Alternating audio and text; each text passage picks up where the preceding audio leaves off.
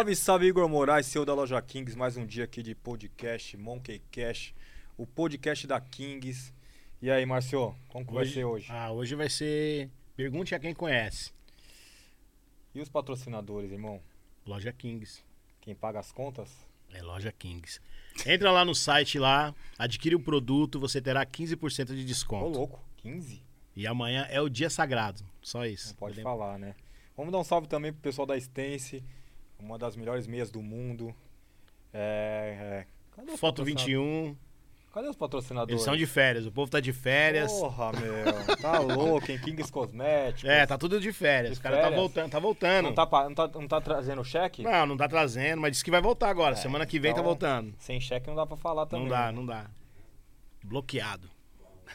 Mas hoje estamos com ele. Quem? Hoje a, a presença é ilustre, velho. É uma honra estar aqui. Taíde. Muito obrigado pelo convite, Igor e Márcio Ataque Versus. É tudo formal assim, mas a gente se conhece há muito tempo. É, só pra gente manter aqui uma certa imagem. Mas primeiramente, muito obrigado aí pelo fala. convite, certo? Parabéns Isso. pelo sucesso e pela conquista, né? Que todo mundo gosta de ir no aniversário comer o bolo, mas ninguém se preocupa o quão difícil foi fazer aquele bolo, né, irmão? Exato, exato. E a gente sabe bem como foi isso pra você e eu também sei como foi pra mim. Sim. E você sabe também da minha história. Eu acompanhei É, um pouco. um pouco e, cara, foi muito legal aquela época da galeria dos vinil, né?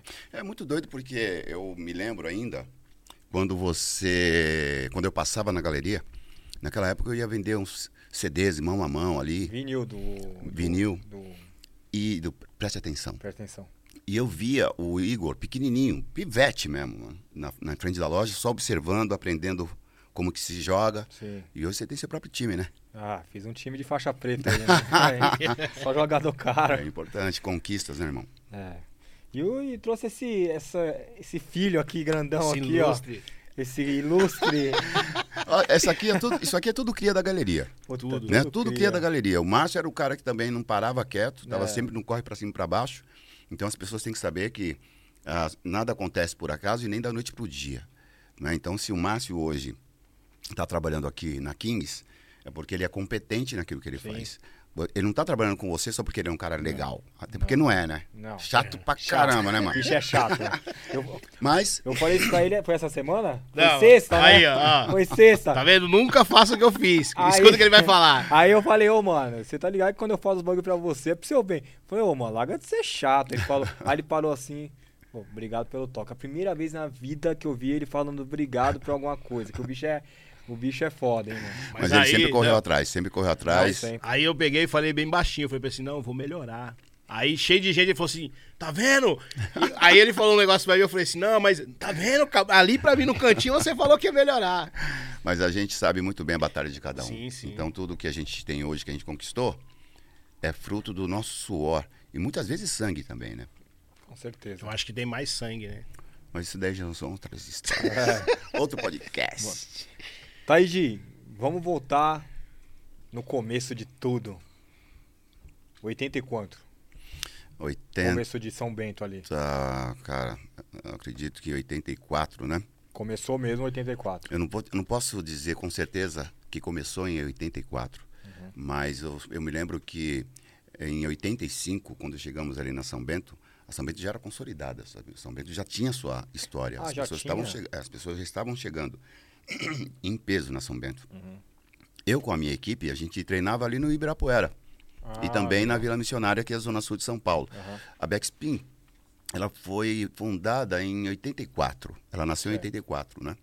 E em 85, a, a gente começou a, frequentar assiduamente a São, São Bento. Bento. É, mas o nosso Agora ponte fala um era o. Ibirapuera. O Black Júnior já, já, já tava nessa época cantando, já fazia sucesso, ou não? Eu, quando eu- Porque assim, você viu que no Pode Pá, até vou falar aqui, né, o, como o Brau tava, e o Brau fala assim, é, o Brau sempre comenta isso que, cara, que você foi, foi o primeiro, Uhum. e que ele ia lá, ia ver na São Bento. E, e é isso que eu, que eu, que eu, que eu gostaria de saber. O, o, o começo de tudo ali na São Bento em 84, mas já tinha rap ou não? Já tínhamos o Pepeu que fazia rap. Ah, o Pepeu é antes do Black Junior? O Pepeu, o cara, o Pepeu, ele sempre foi o cara que ele fazia as paradas dele é, na surdina, né? Até porque não tinha tanto espaço Sim. assim. Eu me lembro que quando estávamos, acho que em 83, 84, é, ouvindo rádio FM, e o Pepeu já estava fazendo lá o, o rap do cachorro, Uhum. que foi em cima do I'm a Hole, né? Uhum. Do, do Rodine, não é isso? Rodine. E, e teve. E, e ele já era um, um cara conhecido. Uhum. Quando rolou o som do Black Juniors, foi muito diferente pra gente. Porque não era. é, porque era, não era rap, especificamente falando, mas ao mesmo tempo também não era só uma coisa cantada. Eles fizeram uma mistura. Quando você pega ali. Quero ver você mexer. pananana, mexe, mexe, balança o corpo. Isso não é um rap. Ele tá cantando ali, sem parar. Mas aí quando você vai pro Mais Que Lindo Estás, já é um rapzinho, né? Uhum. Mas que lindo Que está, foi essa que eu deu- um quero namorar. É, Que isso na época já- hypou, né? Que é. Então acho que foi um grupo de break que fez sucesso na hora certa. Eu só lamento Ah, de não ter durado grupo de muito. break? Um grupo de break, Black. Black Juniors. E, e, e eles tomaram o Brasil, né, cara? O Brasil inteiro se tornou fã dos Black Juniors, que de uma certa forma retratavam ali, a gente se espelhava, porque se eles conseguiram aquele espaço, aquela notoriedade, qualquer um poderia conseguir. Era só ter mais foco na vida, né? Uhum. Então, quando o Black Juniors fez sucesso, a gente gostou, a gente, porque eles estavam divulgando aquilo que a gente amava fazer, que era dançar o break. Uhum. Mas, cara, depois, infelizmente, eu não sei por que não teve um segundo disco, um terceiro disco, Uhum. um quarto disco. Eh, Eu fico chateado com isso, porque eu acho que eles tinham muito mais coisas ainda Uhum. para mostrar. Mas não era porque eles eram muito novos, assim? Pode também? ser, né? Imaturidade, né? Um monte de coisa. E, e, e também o mercado, que não estava muito preparado para aquilo, né? Mas Said, ó, vamos lá. É, Você foi primeiro breaker ou, ou cantor? de- B-boy. Ah, você foi primeiro b-boy. Primeiro b-boy. Primeiro eu, eu aprendi a dançar o break. A gente não, quando começamos, não tínhamos noção do que era o hip hop. A gente falava que era break e pronto. E depois de um tempo a gente começou a aprender o que é um hip hop, por que que existem os quatro elementos. E começamos a entender um pouco mais. Foi a partir daí que eu comecei, através da dança break, a conhecer outros lugares, porque até então eu só ficava na Vila Missionária. Através do break, comecei a conhecer outras pessoas, outros lugares, e comecei a perceber as diferenças ali, né? Eu, pô, no Jardim São Francisco, a condição é a mesma das pessoas que moram ali na Vila Missionária, que é a mesma condição das pessoas que moram em Diadema. E aí eu comecei a me ligar que é, a coisa era muito mais ampla. O problema não estava apenas na missionária e nem só no Jardim São Francisco. O problema estava em todo o Brasil, em todo lugar que tinha periferia, que tinha favela, é a mesma situação. Foi aí que eu comecei a me interessar a escrever as minhas letras, a retratar essas realidades. E Tá. quando. Mas só, só pra Tá. acabar essa linha de raciocínio, Marcos, que eu sempre quis. Cara, te conheço há quantos anos? Sei lá, eu tenho. Acho que eu te conheço há uns 20, 20 e poucos anos. Mais Sempre- um pouquinho. É mais. né? Mais, mais. Eu sempre quis fazer essas perguntas pra você, assim. Mas assim, ó, por exemplo. Aí você era b-boy e tal. E aí que ano que deu essa virada de chave você falou, cara, você é MC? A partir de mais ou menos 85, 86, Ah, foi perto. Então. eu não falei assim, ó, eu vou ser MC. Eu simplesmente decidi escrever algumas letras. Mas e- e, é, no começo foi Taíde. Só... Só Taíde. Ah, não tinha DJ1. Não, não, não, não. Eu ainda. Eu, eu conheci o DJ1 numa, numa danceteria chamada Arshot, Uhum, em Diadema. certo. Eu já fazia rap essa época, mas não era nada profissional. Uhum. Eu ia lá para dançar break.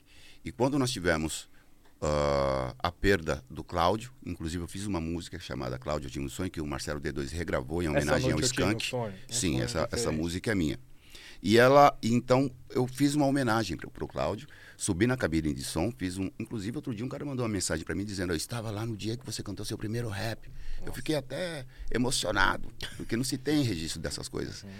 E eu fiz a música em cima, a letra, Cláudio, eu tive um sonho, eu fiz em cima do Will Smith, Jazz Jeff Fresh Prince, o melod... a gente chamava de Melodadine, né? Tá, tará, tá. E fiz e mandei, e mandei bem. A partir daquele momento, eu recebi elogios, aquilo me incentivou a escrever mais letras.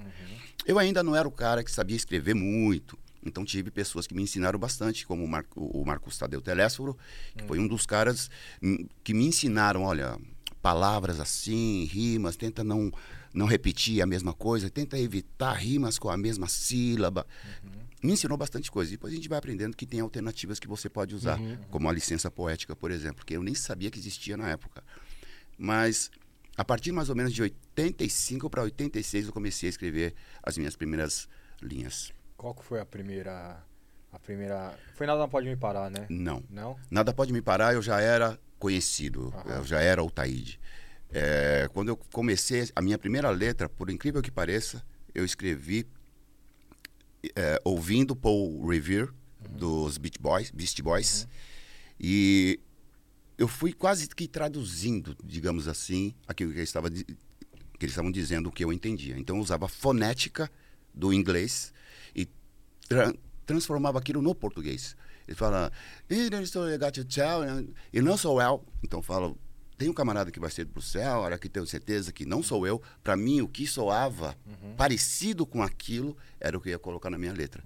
E eu escrevi a letra Consciência, que foi a minha primeira letra escrita. A partir dali, então eu comecei a escrever da minha maneira, sem precisar ouvir uma outra levada para poder fazer a minha. Aí eu comecei a desenvolver as coisas da minha maneira. E assim, qu- qual o estilo que você se consagra? Você fala assim, cara, meu estilo é esse, assim. Porque assim, tem o rap tem, tinha o bate-cabeça. E O seu, o seu estilo é o quê? Rap consciente? Acho que o meu estilo é o rap, mano. É, né? Porque eu posso tanto fazer um rap consciente, que é o que eu gosto de fazer, mas eu também posso fazer uma letra mais gangsta.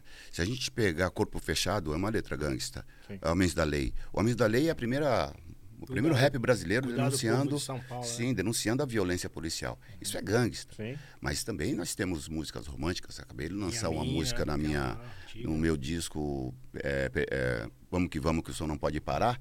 Nós temos ali o Liga Pra Mim, sabe? A Noite, que é uma grande Ah, A poesia. Noite é. É, a Noite é uma música, é uma letra desenvolvida pelo Marcos Tadeu Telésforo e que ele trouxe para mim, eu achei lindo na hora. E ali eu dei uma lapidada, sabe? Corpo fechado, a mesma coisa. É, queimão com burão que desce na favela. Então, eu faço o rap, tá ligado? Dependente da, da- do, do, do tema e do estilo. Porque eu posso, de repente, amanhã, falar assim, pô, eu acho que eu vou fazer um, funk agora. Não, vou fazer aquele tecnobrega lá que é da hora pra caramba, com uma levada rap. Porque música é isso. Mas levou um tempo para eu entender. Chegou uma época que eu achava que não, que eu, eu tinha que ser radical e fazer, não fazer, não misturar minha música com outros estilos, o que foi uma grande idiotice, né? Porque a música, a arte em si, ela existe para se misturar com outras artes. Cara, é, é muito louco isso, né? Porque eu tenho uma opinião. Qual que é a, quando você fala assim, foi uma grande tolice é, minha ter esse- essa consciência. Você acha que no, o rap dos anos o- 90 é, eles vacilaram de não ter uma mente mais aberta e foi por isso que deu uma acalmada assim? Eu acredito que sim. Eu, É. acre- eu- eu acredito que muitos que estão me ouvindo agora podem não concordar, mas a mesma quantidade vai concordar. Se tivéssemos tido uma, mente, uma, mentalidade, uma mentalidade mais aberta, mais ampla, eu tenho certeza que muitos grupos não teriam parado, muitas pessoas não tinham desaparecido do cenário. É, nós tivemos, nós pisamos na bola feio com muita gente do samba, do pagode, principalmente do pagode. Nós tínhamos aquelas tretas e que não era necessidade, cara. Nós somos músicos de periferia, de favela. Acho que nós tive- deveríamos ter nos ah, unido mais, nos aproximado mais. Eu estava conversando com a minha esposa outro dia, ela falou uma parada para mim que eu parei para pensar e é verdade. Eu peguei várias capas de discos de pagode da época e fui mostrando, ó, isso aqui é o Só para Contrariar, Negritude Júnior, Sensação. Sensação. Ela falou para mim, cara, se você pegar o- a- os discos do Zap, Midnight Star, Mesma coisa. é a mesma coisa. Os caras vão estar com roupa colorida, eles vão estar em- nas poses. Sim. E é verdade. Então acho que a gente perdeu muito É. mantendo essa distância quando a gente poderia ter se aproximado mais. Hoje não, hoje passou. Hoje eu tenho músicas com grupos de pagode, com grupo de forró, que eu gosto, com grupo de, de rock, de reggae, hum, porque eu, eu aprendi que a arte, ela nasceu para todos, cara. Claro. Acho que a gente não pode. É tipo uma coisa que eu não, eu não gosto, evito. Na verdade, eu odeio. Gente que esconde música. Eu acho isso de uma mesquinharia muito grande. Não, não vamos mostrar a capa e não vamos falar que é. Para, cara. É o que tá acontecendo. Joga a música pra Tá frente, deixa acontecendo outra agora pessoa. no mano. streetwear, né? No sneaker, É, né? Não, deixa o cara ter vai acabar, hein, sneakerhead. Antigamente, olha, até entendo que antes, digamos nos anos 70, 80, os DJs tinham a mania de tirar o rótulo do disco, esconder a capa. Eu entendo por quê. O Eles me- viviam da me- quantidade. Tem o melô da bossa, ninguém É, sabia até. Tá ligado? É. Eles viviam da quantidade. Então, quanto mais pessoas fossem nos bailes, mais eles ganhavam. E se por um acaso aquela música não tocasse apenas no baile dele, ele- eles iriam perder uma certa quantidade de público. Por isso que quando eu ia para pro baile da Chic Show, eu ia para ouvir Stay, do The Controllers. Só eles tinham. Tá ligado? Eu ia para outros bailes para ouvir outras músicas, porque só eles tinham. Eu entendo. Mas, Mas, cara, foi. eu conheci bem também esses caras, velho. Dinamite, cascada. Esses caras também tinham também uma parada de, de tipo ego, assim, de. Com certeza, é, né? Cara, assim, só eu tenho. É. Eu convivi com esses caras. Mas era estratégia É. de público, irmão. Tanto, ó, uma vez, uma vez, eu fiquei propositalmente na galeria até, sei lá, meia-noite e tal. Porque eu ouvi uma conversa, ó, vai chegar disco hoje, Ah, era assim em mesmo. tal loja. Aí o cara falou do meu lado, em tal loja. Eu falei, eu posso ficar também? Eu não vou citar a loja. Posso ficar também? Pode, pode. Fiquei por ali, mano. Aí chegou o lote de disco, cara. Era muito louco, porque o cara falou assim, ó, isso aqui, é, esse aqui é bom, mas fulano tá tocando. Então, vamos deixar aqui do lado. Ah, esse aqui é novidade, esse aqui eu tenho que tocar. Porque era necessário. Não tinha internet, não tinha facilidade de você conseguir as coisas. Então, eles tinham uma maneira de estra estratégica. Sim. Tá ligado? Como você, por exemplo, uma vez você simplesmente falou, pô, vou fazer tal coisa, e alguém falou assim, mano, isso não vai virar.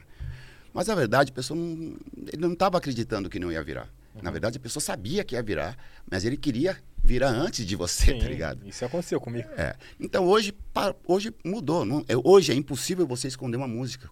Com a internet aí, irmão, não tem como. Então as coisas mudaram. E se você não acompanha a evolução, você fica para trás, né? Sim. É Ó, isso aí, eu Marcos. vi, eu vi um documentário de, um- de reggae. Que o cara vende uma casa pra comprar um compacto. Você já viu isso aí já? Não, não vi isso aí.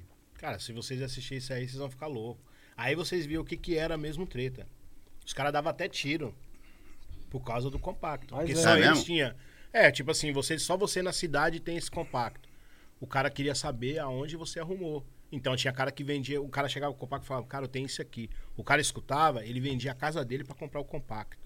Você tá brincando. Ele só Mas ele aqui, aqui também era assim, numa proporção menor, É. Márcio. Era. Mas aqui tinha aquele golpe também, né? Do cara colocar o. tirar o vinil, colocar o Mamonas Assassina. Tinha essa. Tinha essa também. Quantos discos foram roubados, mano? Até hoje, mano. Tem capa guardada na minha casa que eu fico pensando, quem foi que pegou Ah, o vinil? Quem foi que sim. pegou esse vinil? Mas eu guardo pra lembrar Hum, Um dia você vai.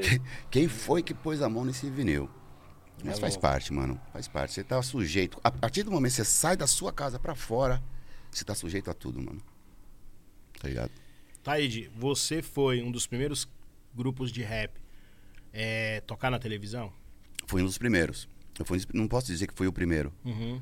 Não tenho essa certeza, mas eu fui um dos primeiros, até porque eu acredito que do, do rap em si, Uhum. de periferia, favela, eu acho que eu fui, eu fui o primeiro a fazer sucesso nacional eh, com corpo fechado, Certo. que tocou em Gincana, fui fazer uma apresentação em Porto Alegre, fui numa rádio fazer a divulgação e lá tinha um grupo de, de, de garotos e garotas de um colégio que uma parte da tarefa da gincana deles era eles conseguirem o meu disco autografado. E eles levaram um disco só para eu autografar, numa gincana.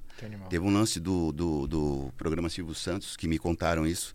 É, uma música com a frase tal, e a pessoa foi e cantou uma, uma parte do corpo fechado. Existe essa música? Existe! Existe mesmo! Então, eu tive esse privilégio de poder dizer que o meu rap, ele foi o, o primeiro a fazer sucesso nacionalmente. Sabe que ele foi no Faustão, né? Duas vezes. Foi no Faustão. Foi em 1900 e bolinha. Cara, eu fui no Faustão, fui na É. Xuxa, na, na Angélica, quando tinha na TV Manchete, Uhum. Raul Gil. Eu fui em vários programas Mas de a TV, música cara. de trabalho era qual? Eu Corpo vi, Fechado. Eu vi você cantando Minha Mina. Teve Minha Mina também, que já era é, do disco é, Pergunte a Quem Conhece. Que era o primeiro álbum, não é? Que é do primeiro álbum, é isso mesmo, primeiro álbum. É. Ele tá querendo ganha- ganhar um aumento aí no Ah, bagulho, hein, o Igor? Você, você hoje deu uma estudada, né? Não, você é louco. O Taíde a gente tá esperando ele aqui faz tempo. Eu já conheço já o trabalho do Taíde e eu já acompanho. Esse esse corpo fechado não é o não, é o, é o corpo fechado, que é o primeiro. Corpo Fechado é o primeiro, É o primeira primeiro música. álbum que tem não, não, Minha corpo, Mina. não, não. Corpo Fechado é uma música Certo. que O saiu na coletânea Hip Hop Cultura Não, de Rua. o depois. Do... Então, o primeiro, o primeiro álbum é Pergunte a quem, é, Não, até ele tá me. Pergunte a quem conhece o primeiro álbum. O, segun- o segundo é Hip Hop na Veia. Uhum. O terceiro, se eu não estiver Aquele linha do enganado, trem é qual? aquele acho que é o quarto, mano. Quarto? Acho que é o quarto. Porque de primeiro eu lancei o, o é, Humildade e Coragem são É, nossas armas para lutar. É E depois veio o Brava Gente. Sim. Aí depois seguiu com o single do Afro Brasileiro. Uhum. Passou algum tempo, não sei o que foi que fizemos. Aí veio o Preste Atenção. E aí depois veio, depois de algum tempo, Aí deu da trama, né? é, e veio o Assim com a Minha Humanidade. É, Assim a Minha a partir daí, a dupla acabou. Continuei fazendo é, singles até que eu lancei meu primeiro álbum em 2007 com um grande sucesso pra cima que até hoje toca, Até graças hoje a Deus. festas. Mas, Até ô hoje Taíde, ó, você falou de todos esses álbuns. Você tem saudade de- de- dessa turnê, desses álbuns que você fazia show com a dupla ou não tem? Sinceramente falando, não tenho. Eu não tenho, porque são fases de, de, de muito sofrimento, são fases de muita batalha, muitas vezes não reconhecida por muita gente. Uhum. É uma fase onde, com a sua falta de experiência, digamos assim, você é muito passado para trás. Muita gente vem te contar histórias, você é ludibriado. Então, eu não tenho muita saudade. Um- a saudade que eu tenho é justamente da época que eu dançava break, que não tinha nenhuma pretensão de sucesso, era apenas diversão com os meus amigos, a minha família da rua, é como eu gosto de dizer. É, o que eu sinto saudade realmente é do público, dos lugares que eu conheci, né? Que o público te dá um carinho muito bonito, uma coisa que eu, eu, não, eu não conhecia antes do- de ter esse sucesso musical. Então sinto falta disso, né? Dos lugares que eu conheci, que eu gostaria de voltar, das pessoas que eu conheci, do, do público. Mas se eu disser para você que eu tenho saudade de, de, de- da dupla Taíde DJ, eu não tenho. Eu tenho saudade daquele público. Que loucura isso, né? Porque ah, qu- quantos anos da vida, né? Você viveu a dupla, né? 16 anos. 16, né? 16 anos. Mas isso é uma coisa que você tem que levar como experiência. Uhum. Quando você se martiriza por uma coisa que não deu certo, o, s- o seu sofrimento é eterno. Uhum. Dificilmente você vai ser uma pessoa feliz. Mas quando você encara aquilo como aprendizado Ah, e consegue se livrar daquilo e encara aquilo como uma passagem pela sua vida que você teve que passar para ser quem você é hoje, você se torna uma pessoa mais feliz. Hoje eu me sinto muito mais feliz, mais ah, maduro, tá ligado? E livre. Porque eu não fiquei preso àquele passado, sabe? Tá o passado que eu me prendo, só um momentinho, o, passado, o passado que eu me prendo é o passado da luta do- do- dos escravizados, sabe como que é? De pessoas ativistas que estão sempre aí batalhando no dia a dia. Isso eu me prendo ao passado, porque a partir do momento em que eu não valorizar é, a luta dos que morreram, que derra- derramaram sangue para que a gente pudesse estar aqui hoje, eu não vou ser digno daquilo que eu conquistei, tá ligado? Então essas lutas, isso, eu estou preso nelas ainda porque eu sempre vou lutar. E sempre vou olhar para trás agradecendo a luta deles, tá ligado? Mas esse parada aí de, do sucesso do passado que a gente foi, cara, eu, eu, eu, eu tô mais pensando como vai ser o meu sucesso daqui para frente, irmão. Porque o que foi, foi, né? Ah, eu também eu tenho esse pensamento, viu, velho? Eu não gosto muito de olhar pro passado, não, velho. Ah, mas assim, quando a gente fala, não é assim, falando do passado, aquele passado de mágoa. A gente eu, tive fala. uma, eu tive uma discussão dessa hoje com um amigo, velho, É, de passado. Mas eu falo desse passado que trouxe alegria pras pessoas. Sim. Que trouxe mudança. Querendo ou não, a música ela trouxe mudança. Isso eu gosto. Eu Quantas gosto de pessoas que te parou na rua e falou assim: aquela música que você fez pra mim mudou a minha vida. Sim, várias pessoas. Né? Várias então, pessoas. eu acho que, tipo, a semente que foi plantada, ela não pode ser apagada. Sim. Tá ligado? Uhum. É lógico, é, o caminho que a gente sabe que an- antigamente era muito mais difícil as coisas. Uhum. Por isso que você hoje é o Taíde, que é, que é hoje, né? Que tá aí na. Fazendo. Na ativa, na né? ativa, fazendo filme, fazendo. Né, lançando seus trabalhos. E não, não é um artista esquecido, igual vários caras que hoje você não. não ninguém fala mais, né? Uhum, uhum. Teve Quase vários 40 anos de carreira, né? Quase 40 anos. Daqui mais ou menos uns 3, 4 anos aí, É. tá completando 40 anos de carreira. No shape, como vocês podem ver. É. Tá, tá minha... Fica na não, sua aí, não, não, sem comentários, além do que é necessário, falou? Não, você tá bem. Você tá mais novo que o Márcio. E aí, Não, mano, é que- discutir com o patrão, cuidado, É hein? isso. A gente tem que agradar o convidado. Ele sempre, sempre tem uma saída, mano, Não, mas- positiva. Ô, Ta- ô irmão. Taíde, ó, é, eu sei que esse, esse, esse tema é meio polêmico e o nosso podcast não é de polêmica. E, eu Certo. nem- e é, é sério mesmo, a gente nem gosta dessas coisas. Mas assim, uma pergunta. é, Eu, não quero, eu não quero ir, ir no cirúrgico disso, Não, mas assim, eu, eu gostaria de saber, por, na sua opinião, por que, que a dupla não deu certo? A dupla deu certo. Pô, foram 16 anos Não, de não. sucesso. Ela Ok. deu certo. É. Nós não prosseguimos por vários motivos, né? Por vários motivos. Não foi apenas uma questão de desentendimento pessoal. Por- profissional também. Eu comecei a fazer minhas próprias coisas. O DJ 1 começou a fazer suas próprias coisas, suas produções. Em, em- em vários momentos, as nossas ideias não batiam mais. Uma ia de encontro à outra, mas era sempre uma trombada feia. E chega um momento, irmão, que ou você põe fim àquele problema, ou o problema vai se tornar maior a cada dia e vai chegar um momento que você não vai conseguir se livrar dele. E foi esse momento. E chegou um momento, num, num- num ponto crucial da nossa história, onde eu tomei a iniciativa de dizer: não seremos mais uma dupla, certo? Cada um segue o seu caminho, recolhendo tudo aquilo de conquista que a gente conquistou, conseguiu até hoje, certo? Mas cada um no seu próprio caminho, certo? Me perguntaram aqui de brincadeira antes se eu tinha saudade, não tenho, como eu já acabei de dizer para vocês, eu não tenho saudade, é, mas eu não posso tirar o mérito do ótimo profissional, do DJ e produtor que o DJ não é, não é? Mas para mim já não tem mais serventia, digamos assim. Tanto que hoje eu sou mais livre, cara. Posso trabalhar com quem eu quiser. Sim. Eu posso simplesmente dizer não, tá ligado? E não ser obrigado a dizer sim. É tipo ter um sócio, né? E... Cara, eu prefiro ter. A, a- a única sócia que eu tenho hoje em dia é minha esposa, mano. Não tem mais sócio. Sabe? Eu tenho pessoas que eu trabalho.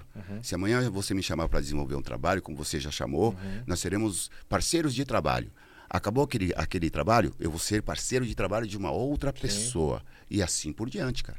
E assim Claro. por diante. Não estou preso a ninguém e nem quero que ninguém seja- esteja preso a mim. Porque quando você prende alguém, irmão, é tipo o passarinho. Eu acho muito egoísmo. O cara fala assim, é. Peguei esse passarinho aqui, ó, comprei. Ele canta muito. Aí o cara coloca, fica vendo o passarinho cantar. Mas o passarinho nasceu com asa, irmão.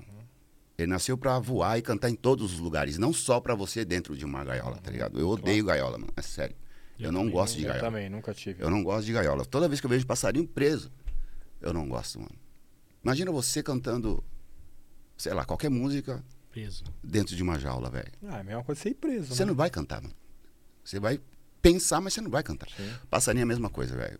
Tem que ficar livre. Eu sou livre hoje e quero que as pessoas que trabalhem comigo sejam livres também. Porque é muito melhor a pessoa chegar pra você e falar, mano, tá, não tá legal, Uhum. tô saindo fora, do que a pessoa ficar trabalhando com você de mau grado, velho. Vai fazer tudo errado, vai falar mal pra você, de você pra caramba por aí. Uhum. Então não vale a pena. Tem que ser família nessas horas, tá ligado? Com certeza. É isso. E. E aí, Marcio? Cara, é. O que eu queria Sem- saber. sem polêmica, é, né, sem Marcelo? polêmica. Não, ele já tá falar- esperando ali. Bom, eu vou, É. vou ter que mandar uma agora, porque o Igor já mandou uma, vou ter que mandar outra. Não, Qual que você vai perguntar agora? Não, vai? agora eu vou, vou mais o dia que os suave. caras me, quase me bateram lá no subsolo da galeria, é isso? Essa parte eu não Os sabia, homens? não. Não, teve um dia que os homens chegou lá. Mas e, sim que ano? Que eu não É, vi isso aí. também não vi O isso Dário, aí, não. o Dário sabe, o Dário, o Dário sabe Dário disso. sabe? O Dário sabe disso. Mas eu não sabia como que era o esquema da galeria. Eu não sabia. Sabia que tinha segurança, mas eu não sabia que era polícia, eu não É, sabia nada. sim, É, tinha ah, sabia tá, nada. tá, tá. Aí eu tava na Mas frente... te bater por quê? Não, não, quase me bateram. Ah, Isso daí é só pra dar aquela dramatização. Ah, tá. Aí eu tava na, na frente da loja, mano. Acho que na loja do Dário mesmo, porte legal. Aí daqui a pouco eu vi os caras meio cismados. Aí eu vi um cara falar assim: e pode entrar naquela porta ali. Eu não entendi. Não entendi nada. Aí o cara que tava do meu lado falou assim: vamos aí, mano, vamos aí. Falei, vamos aí. Eu fui. Cara, mal sabia eu que o cara tava dando geral em todo mundo lá embaixo, mano. Eu cheguei lá, fizeram uma fila, ficamos de mão pra é trás assim. aí. Falei, mano, o cara tá batendo nos caras lá na frente. Tá batendo nos caras, eu já comecei a olhar assim. Aí foi nesse momento que o Dário desceu. O Dário desceu, falou, aí trocou ideia com os caras lá e tal, e liberou todo mundo. Mas eu não sabia dessa fita que Ah. funcionava dessa maneira. Ah, galeria. Galeria e as histórias, né? Galeria, as histórias, É, mano. Cara, Histórias galerescas. É, eu- Existe eu muita tenho história. uma história, mas deixa pra lá. Não, deixa Ah, não, você é o rei das Não. histórias da galeria, irmão. Tinha que ter uma estátua sua lá, Márcio. É, Cara, eu falei outro dia pro pessoal como eu amava aquele lugar. Não era demais, mano? Era. Eu acho Era que demais, foi, mano. com o tempo foi perdendo um pouco a essência, É, né? mano. Cara, Era não demais tesão ali, nenhum de Mas ir eu lá, acho que a culpa Aí, é do Igor. você me falo- entende, né? Eu falo Não, pro Igor você que me entende. que fazer mais alguma coisa ali Não, o Márcio fala, meu, isso aí foi... não quero, Márcio, não quero. É a mesma coisa que você falou agora do seu, seu parceiro, é, é, é eu e a galeria. A gente era uma parceira, é, a gente era um sócio. Você nasceu ali, mano. É, Eu eu, fico triste, criei, eu fui educado ali, Sim, sim. entendeu? O Dário era meu irmão, assim, a gente... E hoje eu não tenho tesão nenhum, assim, eu, eu, eu não gosto nem de ir lá, assim, de, de ir lá, né? de- Mas é triste, né? mas é triste, assim. É, Que triste. Porque existe a história, é a mesma coisa que Sim, você sim. falou agora, assim, Cara, perde o tesão. Lá era um lugar onde eu ficava, meus olhos brilhavam. Qualquer pessoa que eu passava, esse cara é rapper. Esse cara é artista. Esse cara é cantor. Foi lá que você lançou o Ataque Versus, pô. Não Foi, foi isso? lá, a foi música lá, lá, do, É. do- da bola de cristal. A minha bola de cristal, não sei o quê. Deixa aí, vou Tá, contar era os mu- poderes dele, era muito ver. ruim, velho. Ele sabe os seus. Ó, cuidado, Igor. Ah, deixa aí. Cuidado, mano. Farinhas. Cuidado. Mas olha, eu quero, eu quero já aproveitar e emendar, que é o seguinte: é, muitos. Vocês citaram aí algumas vezes que muitos é, é, rappers, grupos eh, ficaram naquela época, pararam. É, e é verdade. Eu gostaria de encontrar várias outras pessoas para a gente poder conversar e relembrar do passado algumas coisas legais e tal. Mas, cara, se não fossem essas pessoas, a quantidade de rap que se lançava naquela época e de grupos que se aparecia, talvez não teríamos uma consolidação do mercado hoje em dia. Sim. Porque eles pararam, cada um está fazendo vivendo a sua vida, mas pela quantidade que nasceram vários selos, que nasceram várias lojas, que aí vem a febre dos piratas, né, mano? Vem a febre dos piratas, aí deu uma, uma fervida no, no mercado. Então, para todos esses que pararam, que de uma forma ou outra co- colaboraram com o que a gente vive hoje, eu tiro meu chapéu e eu agradeço muito, porque eles nunca me deixaram sozinho na estrada. Tanto que eu, quando percebi que alguns estavam parando, eu decidi seguir a minha caminhada. Mas, e, cara, eu nunca posso dizer assim, ah, eles me deixaram no meio do caminho. Não. Eles decidiram porque cada um tem, sabe aonde o seu calo aperta. claro. Mas eu agradeço eles porque eles fazem parte dessa luta aí, cara. Sem dúvida. Tipo quem? Ah, mano. Nós temos aí o, o Sistema Negro, mano. Pô, Nossa. pelo amor de Sistema Deus, Negro, irmão. Eu, puta, era um grupo que eu. Que eu, mano? eu amo, velho. Sistema Negro. Sistema Negro, ele é um. Eu me lembro que quando eu conheci a Dinadi, foi numa garagem, num bailinho que tava tendo, numa garagem baixinha, cara. Foi a primeira vez que eu me senti alto, porque eu tinha que ficar meio abaixadinho, Mas lá em assim, tá ligado? Campinas? Em Campinas. Então a gente vê que tem. eh, eles estavam naquela batalha lá em Campinas. E muitas vezes eles tinham que sair de Campinas e Sim. tocar lá no centro da cidade para as pessoas falarem, pô, mano, olha o sistema negro aí. Sim. E muitas vezes na área deles eles não tinham esse reconhecimento, tá ligado? Sim, E isso é complicado para quem desenvolve um trabalho, sim. sabe? Então eu agradeço esses caras. Eu estou falando de Sistema Negro, mas tem vários outros. Sistema Sim. Negro é o que eu me lembrei agora, né? Sim. Não, e o Sistema Negro foi muito bom, né, velho? Bom demais, As cara. coisas que eles fizeram na época, assim. Hoje eu não sei muito mais o que eles fazem, assim, mas. Vítima Ah. Fatal. pô, mas aí já é bem antes, né, velho? Bom, você, fala, você, Vítima você chamou é um do cara. É? Você chamou um cara Não, é do. antigo e não quer falar de é coisa do antiga. Dirceu. É o Disseu. É, do QAP também, né? É, É. QAP. Chegamos no ponto crucial. Daqui a pouco a gente fala Nossa, de. É. ponto crucial do Rina. Daqui a pouco a gente Nossa. fala de, de Cidade QAP. Vermelha. É Cidade Vermelha, né? É, do ponto crucial. É. Viajei no meu rádio. Imagina meu rádio quem que era. É o Vítima Fatal. Vítima Fatal. Vítima É. Fatal. Mas aí nós temos também, mano, nós temos o ponto crucial, que era do. Do que Rina. era É o o Rina. Rínia, né? Rínia. Aí nós tínhamos. Nós temos pô, o, o, o, o- Pô, mano, esqueci o nome do cara, que ele era do região abissal, mano. Giba. Gi- Giba Cabeção, nós temos o Política. A Talib, a A firma. Talib é firme, irmão. A Pô, eu a tiro o chapéu pro Cara, Talib, hein? Taliba, a Taliba, quando lançou aquele disco na- em gravadora grande Vou ainda. falar pra você, a Taliba é Não, caneta não, forte, caneta hein, mano? forte. É, duas coisas que não, Não, tem deixa mais eu só- na, na- deixa eu só perguntar uma Deixa eu- coisa, que a gente Ixi, entrou nesse esse assunto. cara tá emocionado. Não, não é, velho. Mas assim, ó, ó, por exemplo, você era b-boy e virou a chave pra, pra, pra, pra, um, pra um rapper. Só que é o seguinte, velho. Se o Brau fala, o Mano Brau fala que você veio bem antes dele, que é verdade que eu sei da história. Sim, É, cara, quem você olhava e se inspirava nacional? Porque assim, primeiro, não tinha internet. sim. Então, assim, você conhecia é, o, o Dini, Sim. eu acho, né?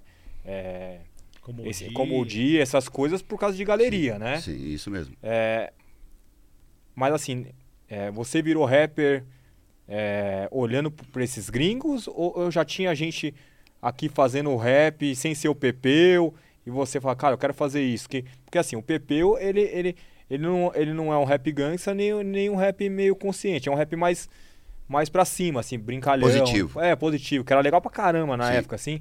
E, e você veio com, com, com aquele rap mais consciente, mais cabeça, assim, mais letra mesmo. Mas, cara, mas ninguém fazia aquilo lá. Uhum. Quem era que você se inspirava? Eu, eu, eu sempre gostei de música de todos os estilos, né? Sim, A única música que eu não ouço é aquela música que não agrada os meus ouvidos, sabe? claro. Eu ouvia muito samba, ouvia música repentista, que eu sou fã até hoje.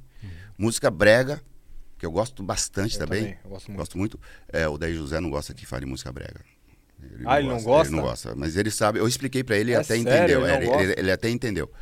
É, É porque às vezes ele acha que o- é, um é nome- pejorativo. É. Mas não, é pra definir uma música que exato, mexe, estilo. que vem no coração, Tá né? louco, já chorei É, no brega. é muito doido. Filho nordestino, né? É, Então eu ouvia muito samba, e samba sempre me chamou a atenção com as letras. Sempre. Um, primeiro, um, um dos primeiros sambas que fez a minha mente, quando eu era criança, é o do Jorge Aragão, o Malandro. Eu, eu, eu me identificava diretamente com aquela história do malandro. Hoje eu ando querendo falar com você, você tá sabendo que o Zeca morreu por causa de Que intrigas é um que rap, com a né? lei. Se você pensar, é uma letra de rap, Então né? eu, eu me via naquilo ali. Então eu sempre tive essa aproximação. Eu sempre tive um fascínio pela poesia em si. Sabe como que é? Então eu, inspirado pelas letras do samba, do forró e das músicas brasileiras, eu me inspirei muito no gringo.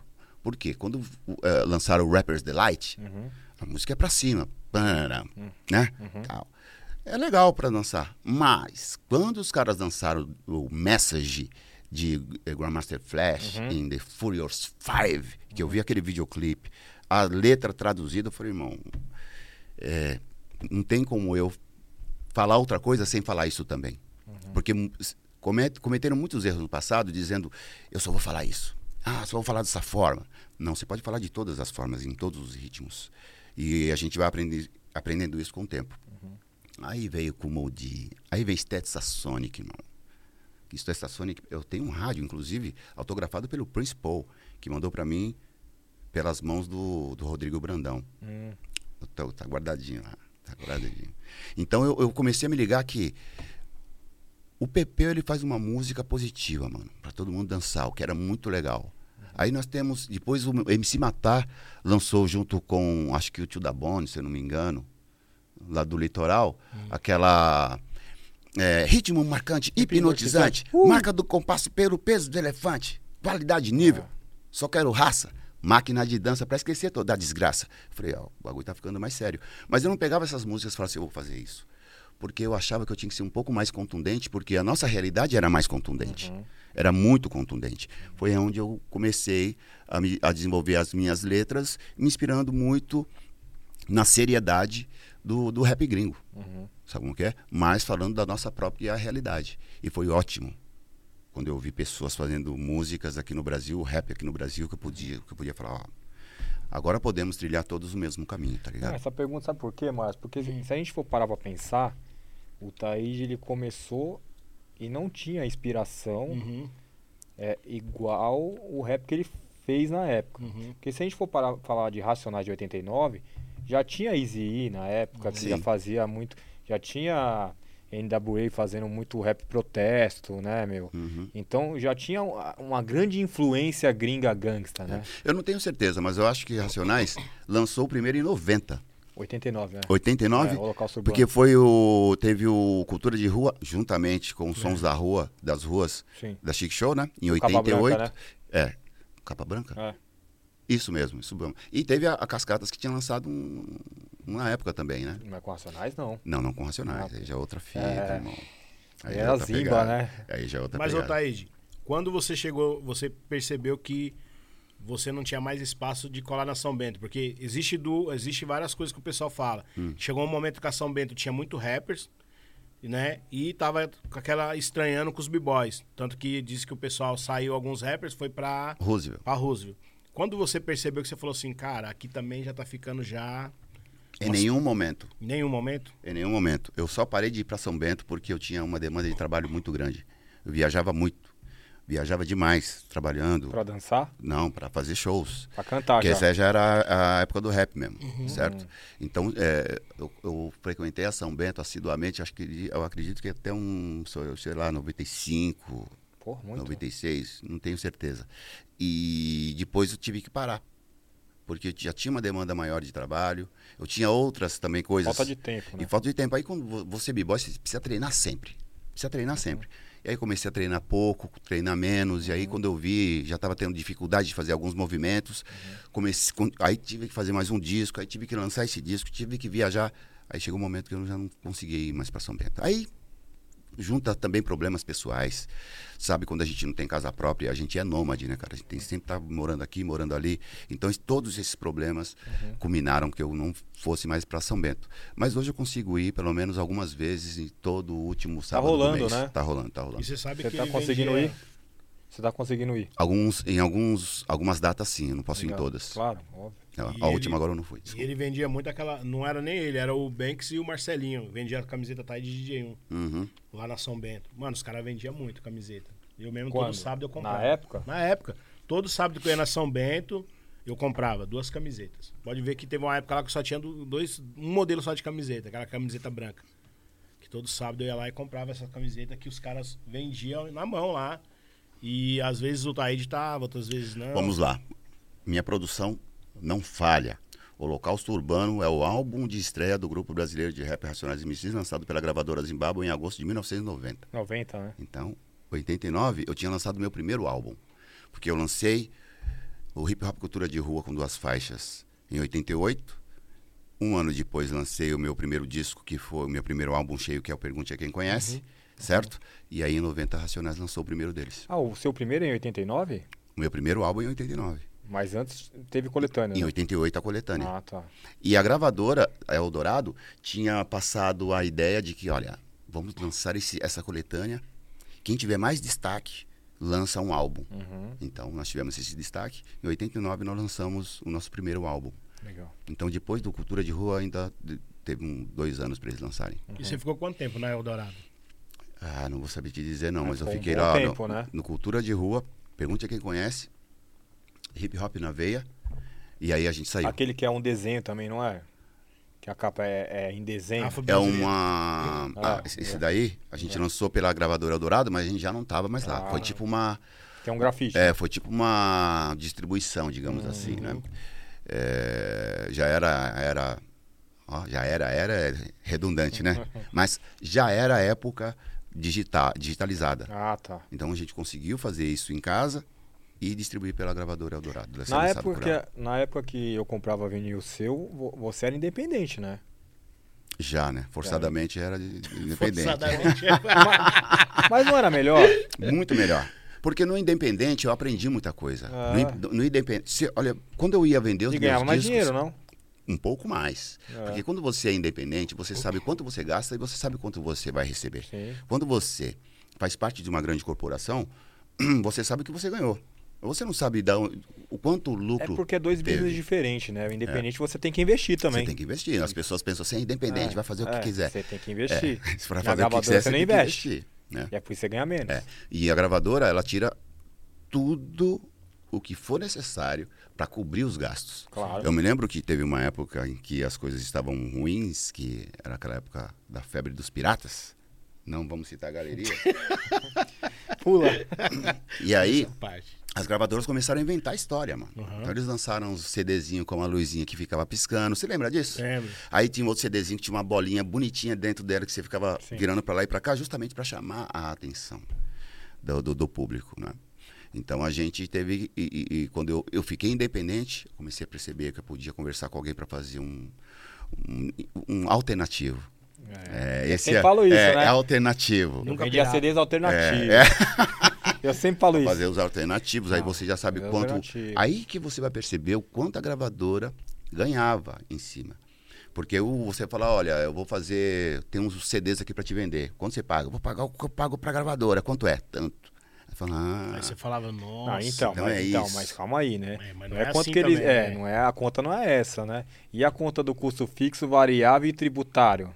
Olha aí, ó. Olha o chefe falando aí, ó. Olha o chefe falando aí, tá É, não ligado? é, não é, Por isso, não é um vendi por dois, ganhei um. Mas Não quando é você se assim. torna independente, você tem essa rea- realidade. É. Tanto que quando eu não era independente, eu ficava muito puto quando eu chegava na gravadora e falava assim, pô, vocês não vão me dar uma caixa, vocês não vão me dar uma caixa. Eu falei, não, a gente não pode. Mas eu não entendia. Quando eu passei a ser independente, aí, mano, um É. disco, velho. E eu aposto que no meio da galeria mundo, Pesava. pô, dá, Thaís, dá um aí. É, é, eu falei, mano, não posso, irmão. Ah, Eu não posso. Mas eu queria que a gravadora me desse o bagulho de graça. Então é bom você é, passar por certas situações. É bom você sofrer, irmão. Não é bom você sofrer a vida toda.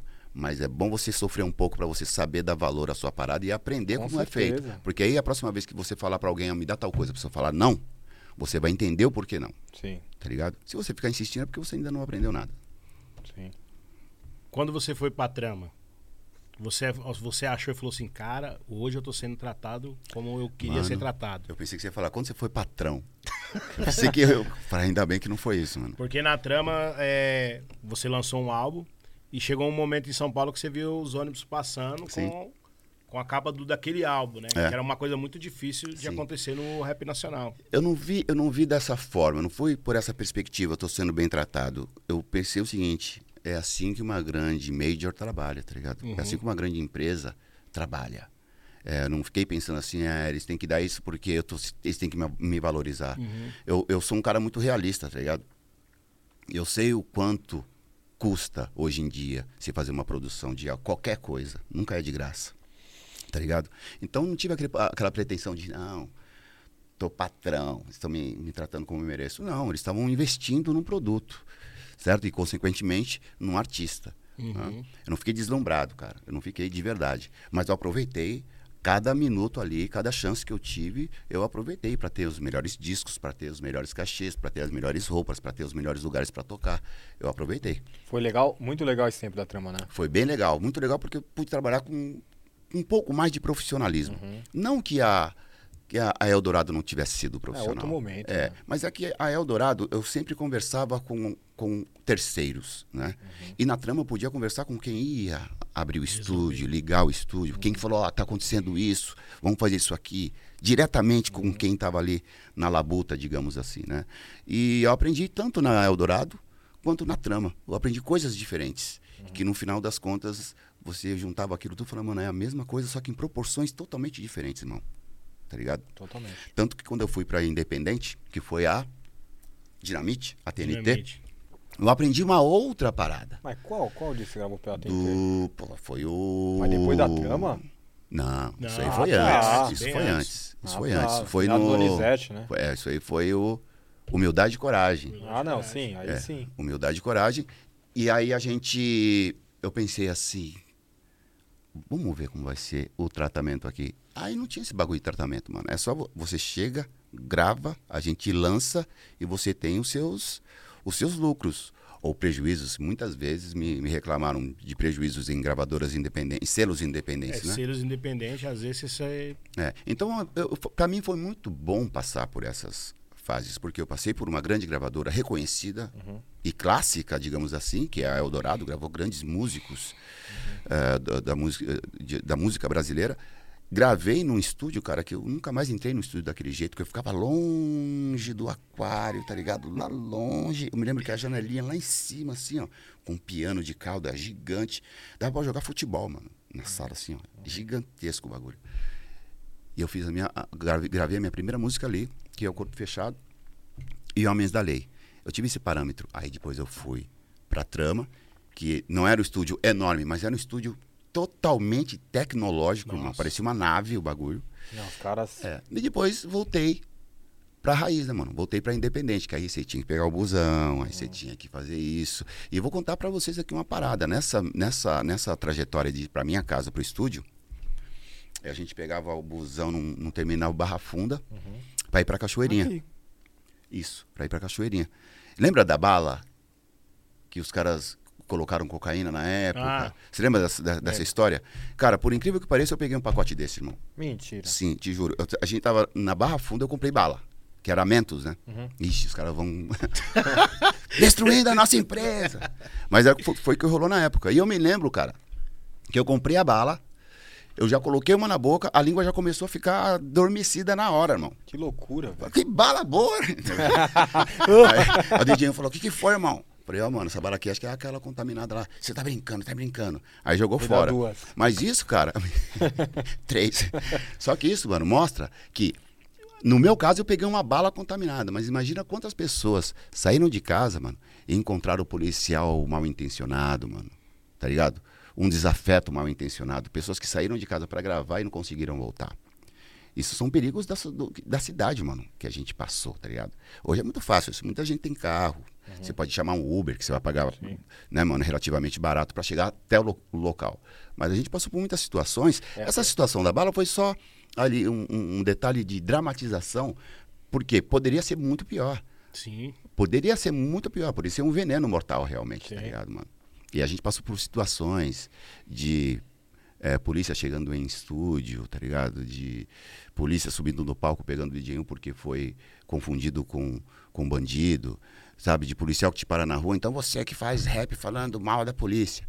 E você tem que ter um jogo de cintura, você tem que saber conversar, porque nesse momento não adianta você ser nem cabeça baixa demais e nem queixo erguido demais, mano. É. Você tem que estar tá aqui no mesmo nível psicológico, uhum. senão complica mais ainda. Fica feio o negócio, é. né? Tá aí, aí você falou lá da trama, da época da trama e tal. E quando você falou, você falou assim, cara, agora é hora de eu andar sozinho e eu já percebi que eu tenho tenho esse dom para mim como antes ser o Taíde. Falar, mano, eu vou seguir minhas coisas sozinho. Você está dizendo a partir da, da, da dissolução é, do, porque, do assim, grupo, da, da, da dupla? Você, a dupla já tinha, né? Sim. Então, a, a gente lançou o disco, a dupla acabou em, em 2000. Certo. Em 2000, certo? É, não foi uma coisa, ah, agora eu já sei que eu posso andar uhum. sozinho. Foi uma coisa. É, sem então de... foi na época que ele lançou o Cabal, né? Quem lançou o Cabal? não, não, o G1. É. Ah, não sei se foi nessa é, época. Não, é, não sei. É. Acho que foi um pouco depois, hein? Foi. eu acho que foi um pouco depois. Entendi. Porque a dupla já não existia mais quando lançou Senhorita. Sim. Né? É, não foi assim, ah, eu sei que eu posso andar sozinho. Aconteceram várias coisas em que, em determinado momento, eu decidi, eu não quero mais ser uma dupla, eu não quero mais fazer parceria. Uhum. Eu quero andar meu próprio caminho, porque eu não quero enfrentar certos problemas futuramente, sabe? É, e quando eu tomei essa decisão, cara, é, foi na, na hora foi difícil, foi bem difícil, porque já havia ali um costume, né? Já havia um formato, já, eu já sabia o que ia fazer, em que horário, que direção tomar, uhum. né? Até onde ir. Para quem eu vou ligar? É, e de repente eu sabia que a partir daquele momento, no outro dia, eu já não ia precisar poder mais ligar para aquele mesmo número, já não ia, não ia ser mesmo o mesmo endereço, uhum. o mesmo estúdio. Na época foi difícil, mas hoje eu tenho certeza absoluta, foi a melhor, melhor decisão que eu tomei na minha vida profissional. Foi a melhor, melhor.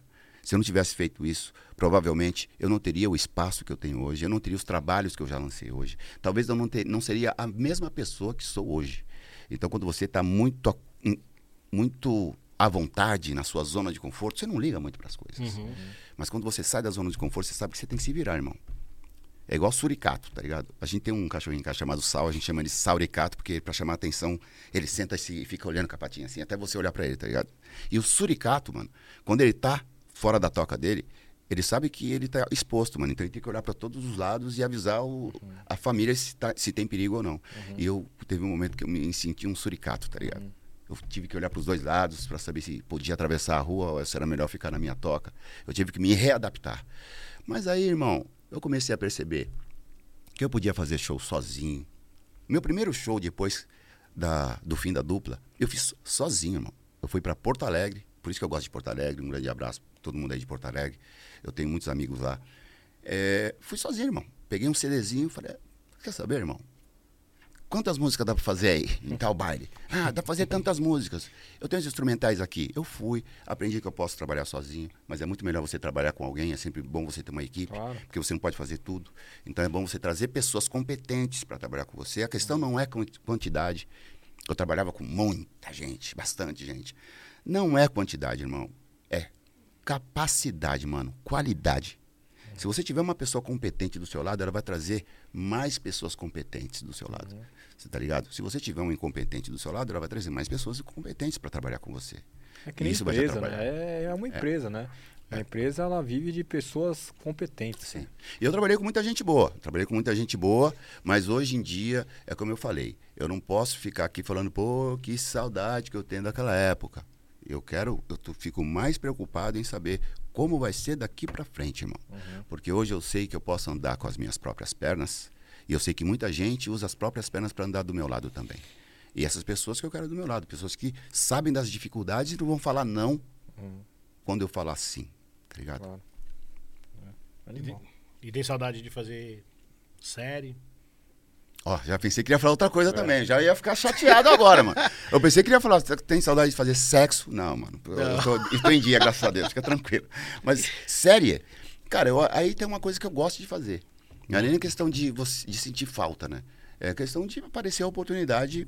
Eu, eu, cara, eu sou um pra funcionário. televisão. Eu sou um operário da arte, mano. Eu sou um operário do hip hop, irmão. Eu aprendi muita coisa dentro da cultura hip hop. Então hoje eu faço locuções, às vezes eu faço um, a ponta num, num- filme, assim como eu fiz Antônia, ganhei um- o prêmio de melhor ator coadjuvante do Festival de Goiânia, do Festival de Cinema de Goiânia.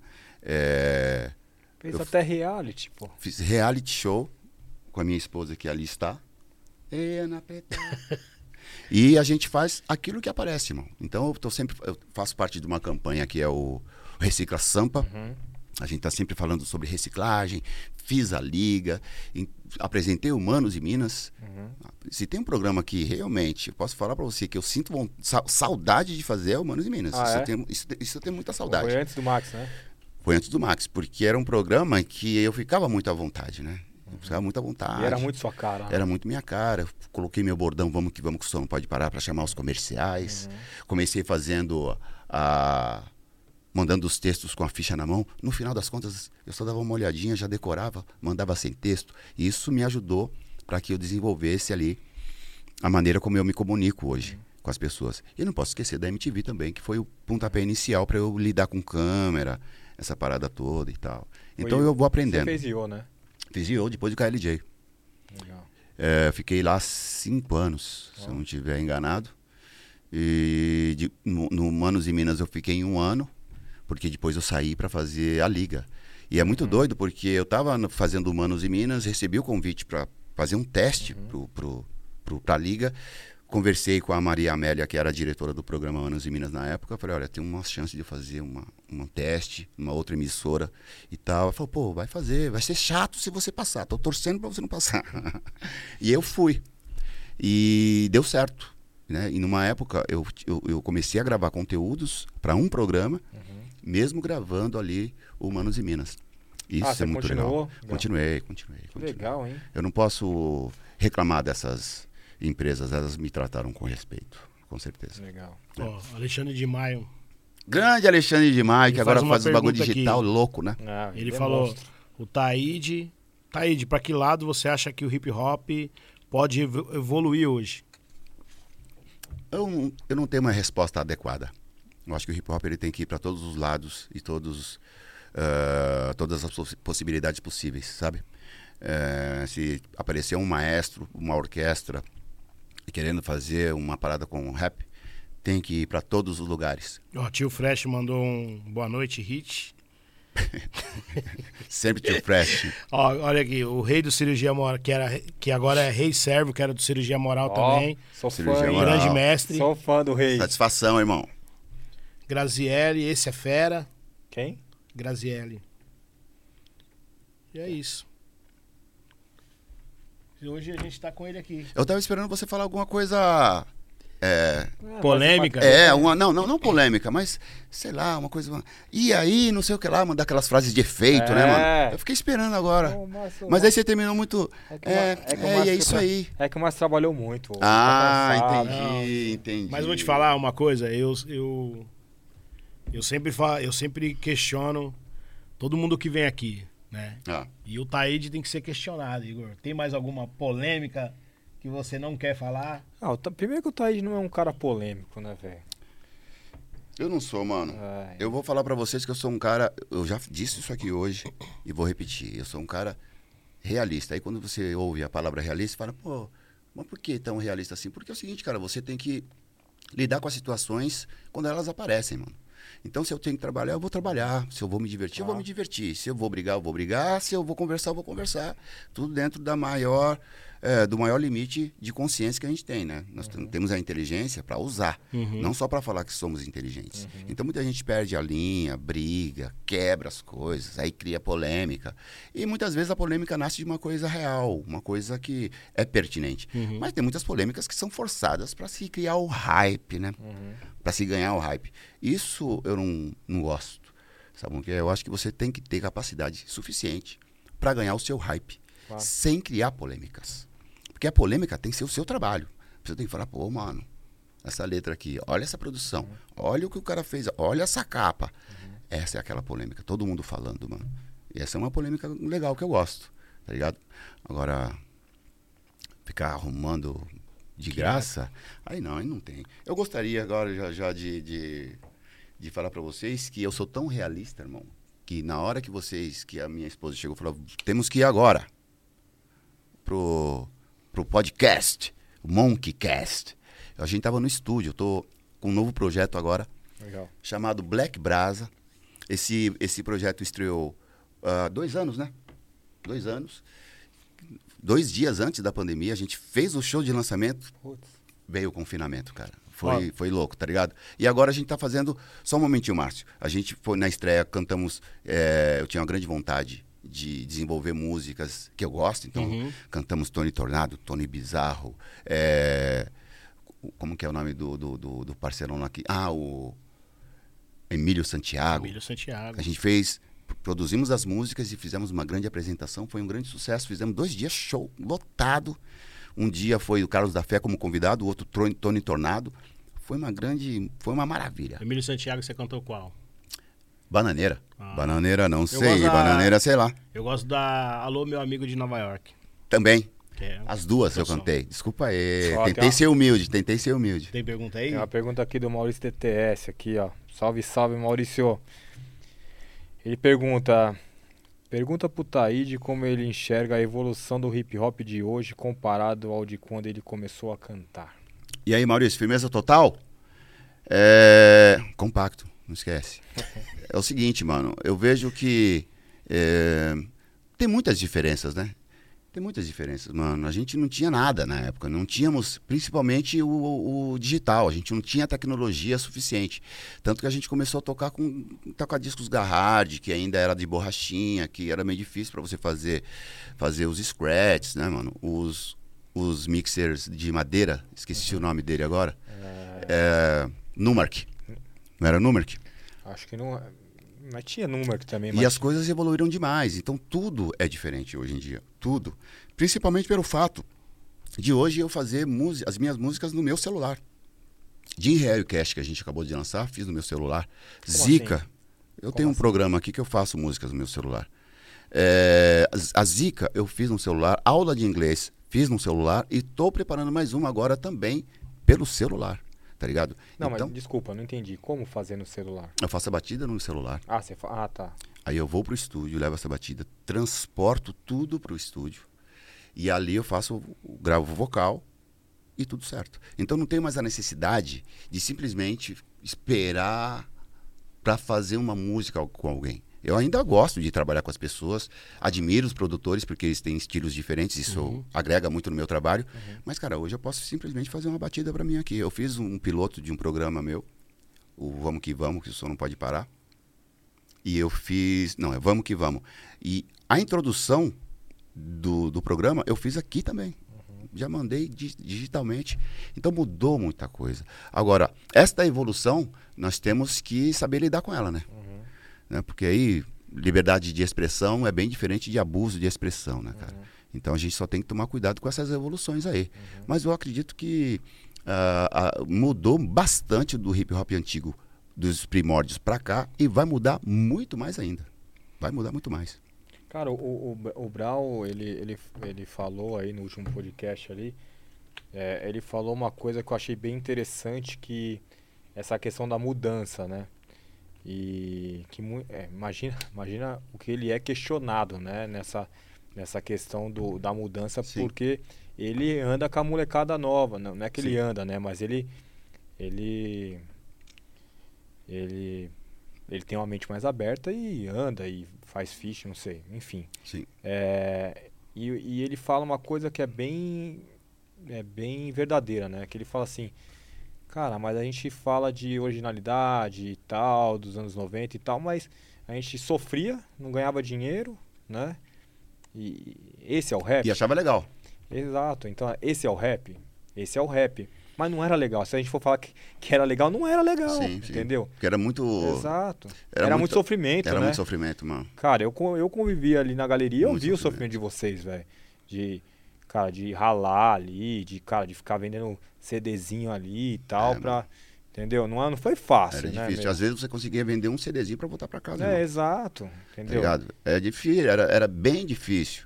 É, mas isso me, me moldou, mano. Isso me moldou, tá ligado? Hoje eu dou valor pra tudo que eu tenho. Pra tudo, mano. Sabe? Do mínimo ao máximo, eu dou valor a tudo. Porque eu não precisei puxar o tapete de ninguém pra conquistar nada, mano, do que eu tenho hoje. Nenhuma agulha, tá ligado? Graças a Deus. E a gente sabe de histórias por aí que tem pessoas que estão numa vida boa, numa vida legal, vivendo bem, mas, pô, puxaram o tapete de uma pá de gente. Pra ele ficar bem hoje, teve que deixar muita gente mal. Uhum. E, mano, é- essa não é minha índole, tá ligado, mano? Não é minha índole.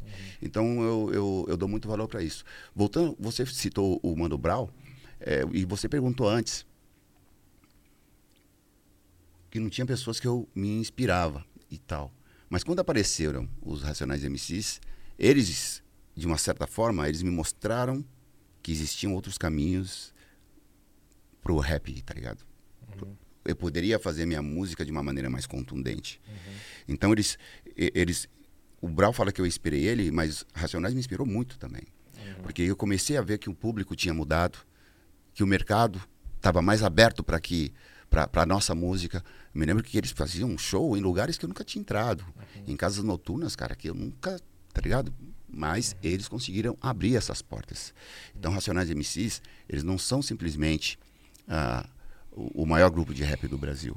Eles também são os grupos, um grupo de rap que abriu as portas para muita coisa, mano. Eu, eu- Tá na minha opinião, o Racionais quebrou o paradigma, né? Ah, mano, pô, o- Porque eu não consigo ver o rap. Cara, eu, eu Márcio, você. Nós vi- vivemos o rap nos anos 90.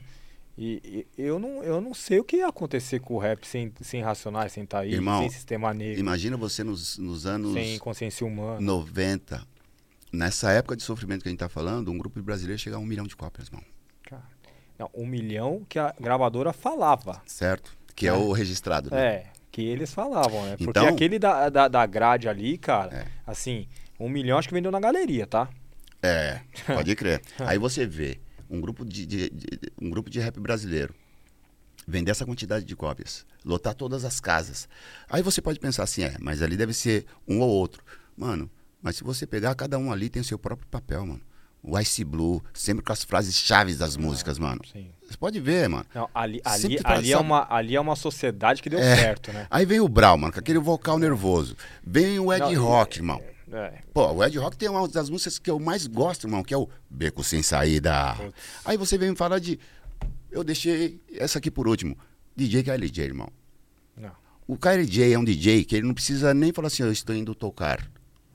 Não, mano. A partir do momento que ele liga as quadradas dele, irmão, as pessoas param pra ver. O Porque de- a, não- acho que não é nem ser humano, viu? a noção- mano, assim, a- a- o amor que ele demonstra tocando, mano, É. sabe, vibrando ali.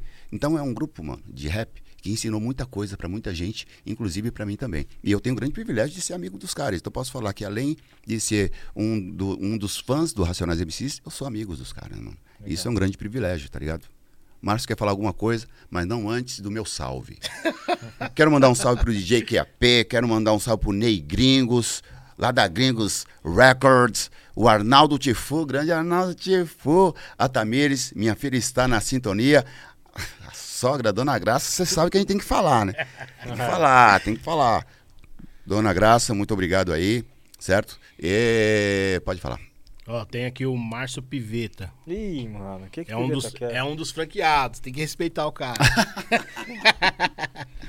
Ele perguntou se você já estudou música. Ou se você estuda música. Então, cara, Aula por incrível que possível, eu já estudei, eu estudo música todos os dias, mas não da forma acadêmica. Uhum. Eu já fiz aula de canto até para fazer o primeiro show do, do Black Brasa. É, mas eu estudo música ouvindo a música, irmão. Eu gosto de voltar a música toda hora para ver aquela, aquela, aquele, aquele pedacinho, sabe, mano? Aquela guitarrinha, aquela voz lá no fundo e tal. Eu pesquiso assim e também pesquiso um pouco quem é o artista que está cantando. Você estuda na prática e não na teoria, né? É, então eu vou, mas eu quero, se um dia eu tiver a oportunidade de fazer uma aula que Uhum. seja diferente para mim, eu, com certeza eu vou. Nunca é ruim aprender, irmão. Não. Nunca é ruim aprender, irmão. Nunca. Isso ninguém toma de você, né? É, então eu, se um dia eu tiver a oportunidade, eu vou estudar, até para falar, ó, já estudei, tá ligado? Mas eu gosto de aprender sobre a música e sobre o artista, tá ligado? A gente, a gente assistiu o Pinchinguinha essa semana. Inclusive eu, eu indico esse filme do Pinchinguinha pra gente saber que ele foi um, um, um, um grande artista brasileiro, reconhecido internacionalmente, né? E o cara que, que ajudou a desenvolver o chorinho. E aí você sabe de muitas histórias. E cada música que tocava no, no filme, cara, eu falava, ah, essa eu conheço, essa daqui eu conheço, essa daqui também eu conheço. Você é filho de imigrante nordestino ou não? Eu sou, cara, eu sou, acho que eu sou de imigrante de, de Minas, mano. Porque a minha avó, ela sempre contava essas histórias. Não, seus pais. Não. Os meus pais são de São Paulo São mesmo. Paulo. É, meus pais são de São Paulo. Mas eu fui criado pela minha avó. Ah, e minha avó, ela dizia que vinha da região de Minas, Uhum. certo? Mas eu não sei se Serra Negra faz, é, é da região de Minas Gerais. Porque eu nunca pesquisei. Ah, Tá ligado? Pode ser que seja interior de São Paulo ou pode ser que seja Minas Gerais mesmo. Sim. De qualquer maneira, da onde veio minha avó é de onde veio minha origem, né? legal. Tá aí, de falar do livro e falar do vinil. Vou falar do vinil. É, é legal que você não trouxe, né? Nem o livro, nem o vinil. Agora vem a cobrança, ao vivo, pra todo mundo ver aí. Ah, Pelo amor de Deus, Eu mano. pensei que ele ia baixar pra pegar ali, ele fez assim, ó. Você, te enganei como você me enganou várias vezes aqui também.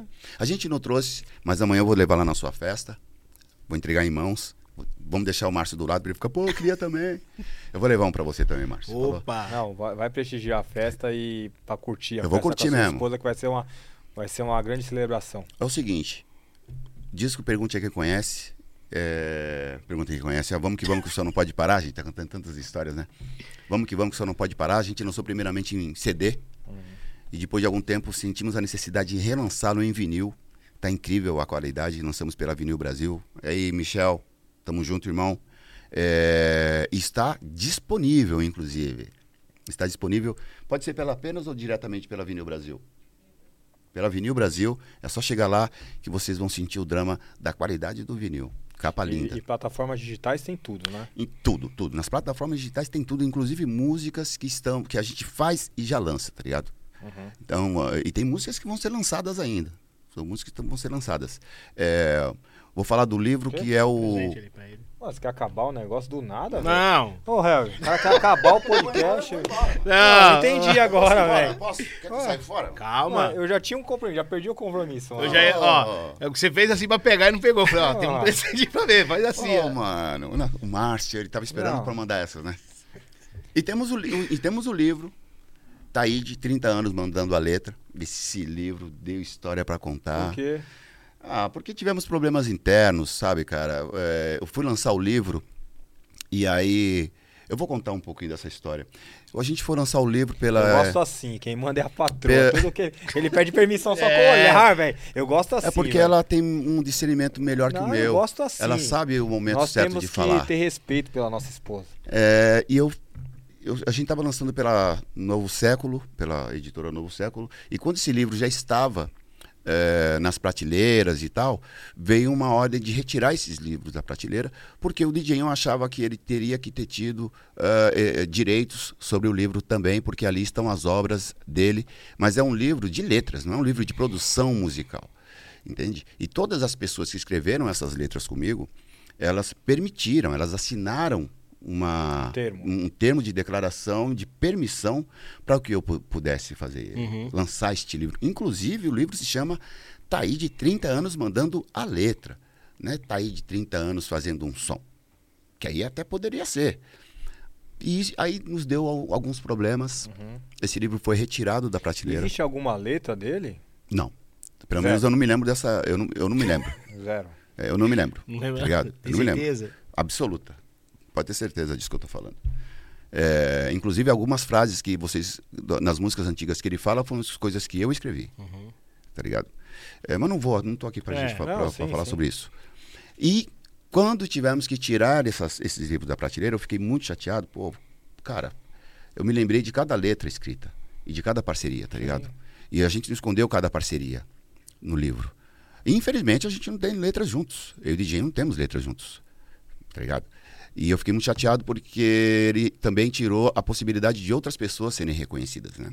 E esse livro foi retirado das prateleiras. Mas aí o tempo foi passando e aí a gente conseguiu, numa audiência, que isso se tornasse, a- que a volta dos livros Cara, fosse realidade.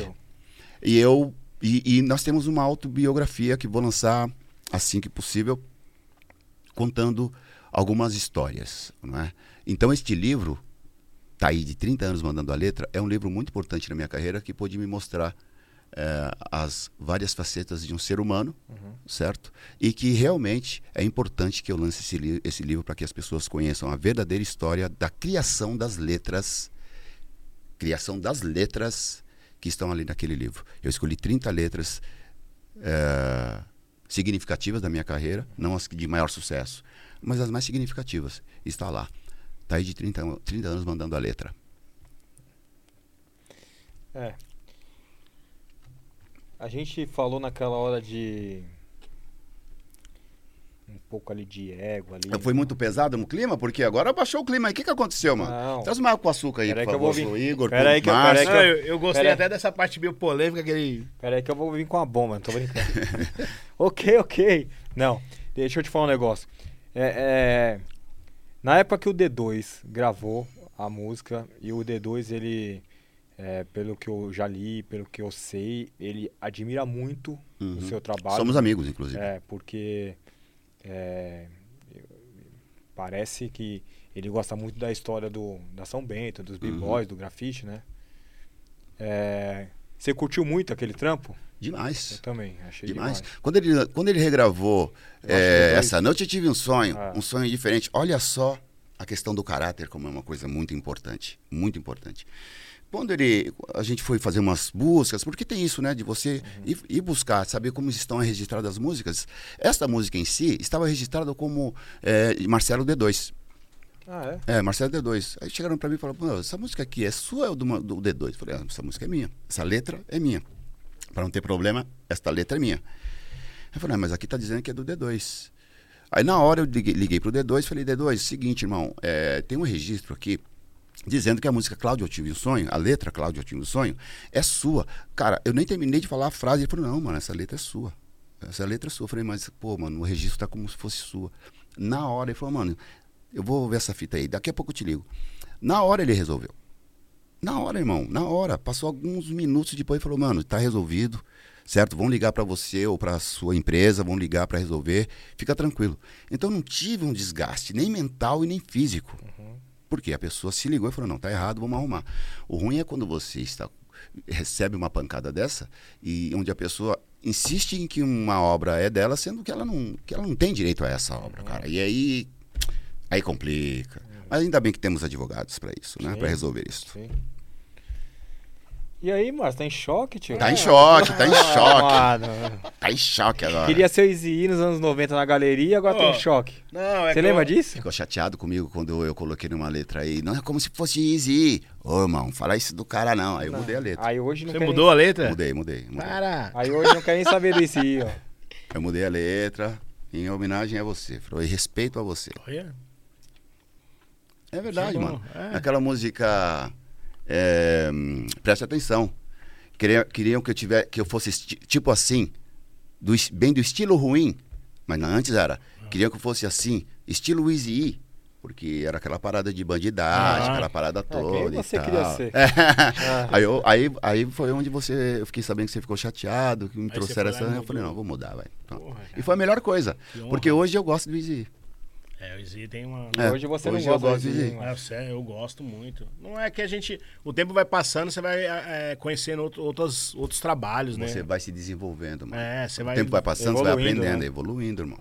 Essa é a fita. Evolu- Evolução. Se você não. É como eu falei no início, gente. Se você não evolui, você fica pra trás, velho. Você fica defasado. Tá ligado? Tem que ir pra frente.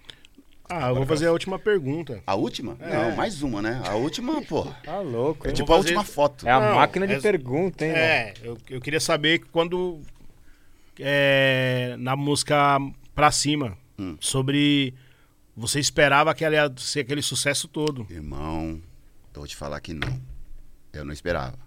Porém, eu sempre faço uma música sabendo que de alguma maneira ela vai tocar. Uhum. Ou vai tocar no rádio ou vai tocar o coração de alguém, certo, mano? Então quando eu fiz a música, eu Só que chamei essa música, essa música tocou mais nas festas, né? bastante, mano. Que é o mais importante. É, né? não, então. Bastante, mano. Graças a importante- Deus. Então, pra Nas mim, festas. o importante é tocar. tá Porque na ligado? Vila Madalena toca até hoje. Até né? hoje. Nossa. Quitandinha. E se eu não faço- eu senta no não- Quitandinha é, é duas músicas. Senhorita. se não tocar, ou aquele DJ morreu. Aí você fala assim, mano, eu não tocou a música do Taíde nem do, do Cabal. Então esse DJ deve ter morrido. Morreu. Ou, ou pra cima, quem canta mais nessa música mesmo? É só só- ele. Não, tem o DJ Dri no o- refrão. O, Dri, O Dri, né? o Dri, É, eu é, ia falar é, ali no Cris. É, o, né? é o irmão do Lino Cris, né? Isso. O Dri, eu, eu fiz esse disco com ele, inclusive, com Legal. o DJ Dri. E eu cheguei pra ele e, e ali existe uma mistura ali, né, mano? Cara, existe eu uma não, mistura, con- né? eu, não, eu não conheço ele especialmente, eu sou fã deles. E eu não conheço ele. Toda vez que eu vou na Zona Ah, Sul traz os caras pra conversar aqui, pô. É, vou, tra- eu vou, vou convidar. E toda vez que eu vou na Zona Sul, vou lá na Casa Azul, lá do Negredo e tal, e eu não, não trombo eles. Pergunta pra eles como foi que nós nos conhecemos pela primeira vez no show, pra contar essa história. Não, esses, Conta esses caras é das Pergunta antigas que nem você, né? É, é. E eles eram garotos na época, né? Eles eram bem pequenos, assim, menores de idade. É verdade, a gente tinha que chamar o Lino Cris. Tiveram E que levar a mãe ele- no, é, no- no os dois, primeiro né? show. Os dois irmãos. E tal. É, levaram o primeiro. Foi muito engraçado, mano. Levaram a mãe no show. A gente não tava acostumado com isso, né, mano? Falei, cara, trouxeram a mãe. Mas começaram Sim. muito jovens, né, mano? Sim. E era necessário e tal. Foi bem legal. Não vou contar mais nada, não. Não adianta ficar olhando Ele- com essa cara de ele- o- o curiosidade. Eles chegaram a cantar em Xuxa também, né? Sim, eles fizeram um maior É. sucesso com o rap da abolição. É verdade. É. Como que é? Se hoje eu pareço um Vilão vilão pra pra você, é porque antes não me deram chance de vencer. Puta merda, que legal. É tudo É, da mesma bem- época, É né? muito época gostoso também do- conversar dessas histórias, do né, Black velho? Júnior. Madame, se liga, não pisa mais aqui. Não é porque que eu sou negro, você vai pisar em mim. Eu já rodei muitas vezes. Eu já rodei uma vez, não rodo nunca mais. Não serei ovelha negra na cabeça do meu pai. Cara, mas os rap era igual, velho. É tudo igual. É. Uma vez o Milton Salles é, falou assim: Ô Igor, é, eu, eu tava vasculhando minhas coisas lá, eu encontrei uma fita do Gêmeos cantando. Falei, os Gêmeos cantando? E assim, o meu, o meu cunhado anda, anda com, com o Gustavo e com, com o Otávio e tal. Aí eu falei, traz essa fita aí. Aí ele trouxe, eu falei, Cláudio, sabe o grafiteiro Easy? Sei. Falei, Cláudio, o, o Milton trouxe uma fita aí que o Gêmeos toca. eu não tô botando fé, não, hein, velho. Ele falou, mano, ele cantava mesmo, velho. De criança a gente lá no Cambuci. Falei, mano, não sei não, hein, mano. Vamos ouvir isso aí. Mano, era igualzinho. A minha tia comprava não sei o quê. Meu, era muito, era muito Era, inocente, era, né, mano, velho? era uma outra parada, É. tá ligado? E os gêmeos é o seguinte, eles eram os mascotes da São Bento, né? Eles começaram na São Bento. E muito, muito pequeno. muito né? jovens, muito jovens. E eles eram os mascotes. Depois eles começaram a, a, a fazer os grafites deles. Hoje eles são reconhecidos no mundo inteiro, mano. Os maiores, do, um dos maiores do mundo, tá ligado? Isso nos enche de orgulho. E a gente fez agora o, o clipe da música Nunca Foi Fácil. E eles ofereceram de presente o grafite que a gente usa como capa do, do- da Animal. música e também para o videoclipe. Então, cara, é um- pô, eu tenho um grafite feito exclusivamente para o meu videoclipe pelos Gêmeos, Não, e que são assim, dos maiores, inclusive, muito obrigado aí. Muito obrigado, Otávio, Gustavo, os Gêmeos. Não, e, e assim, eu, eu- o Gustavo e o Otávio, eles, eles respiram break até hoje, velho. É a música que eles ouvem no. no, no, no- Não, os caras. Caraca, velho. Os caras.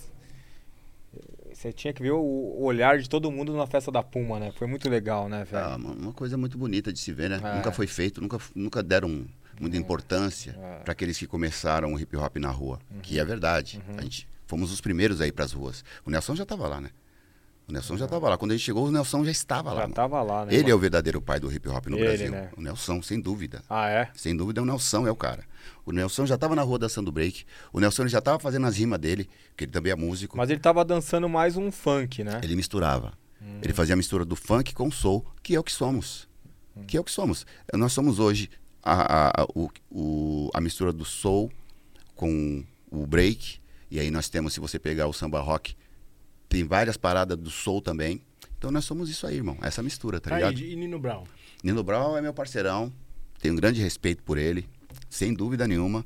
Ele é Tem duas pessoas, cara, que eu tenho um grande respeito, um imenso respeito dentro da cultura hip hop. E pessoalmente falando, é Nelson Triunfo e Nino Brown, mano. Os dois. Nino Brown foi presidente do meu fã-clube nos anos 90. Ele cuidava de tudo. Ele tinha contato direto com os Black Panthers, Panteras Negras, e passava informações. Ele sempre Sério? foi o cara que fazia Sabia os- não. fazia fanzines e passava informações pra gente, sabe? Fitas cassete, de videocassete, VHS. Ele fazia vários videoclipes passando adiante informações. E é um cara que fala pouco. Ele é um cara que ah, fala pouco, mas fala o suficiente. As pessoas. Ele, não, ele tava lá no dia? do- Tava, tava. Fiz questão de convidá-lo, pô. Putz, eu não, eu não vi. Ele tava. Fiz questão de convidá-lo. Porque ele é são pessoas, né? são pessoas importantes da nossa cultura black, da nossa cultura hip hop e que tem que ter o máximo respeito. Eu respeito esses E caras as aí. pessoas Agora, da ele- nova agora- geração precisam conhecer também. né? Agora eu tenho uma polêmica. Ixi, aí, ó. Depois dessa polêmica, vou falar mais sobre o meu novo projeto. Os caras gostam de polêmica. Boa. mano. Vocês não eram os melhores, né, tio? É o que falam, né? Como assim? Não, tô no que você quer dizer? Não, No tô que você... Não, ela é. tá querendo dizer. Não, tô brincando. Na época, as gangues. Tinha uma, era, era legal essa rivalidade, né? Vocês eram os, os backs, backspins. É. Backspin. É, eu, sou, eu sou um dos fundadores da Backspin, irmão. Sim. Eu, Hélio, Mário, Cícero, D-Boy. Somos os fundadores Não, mas da Backspin. o- o- mas aí, tem. O.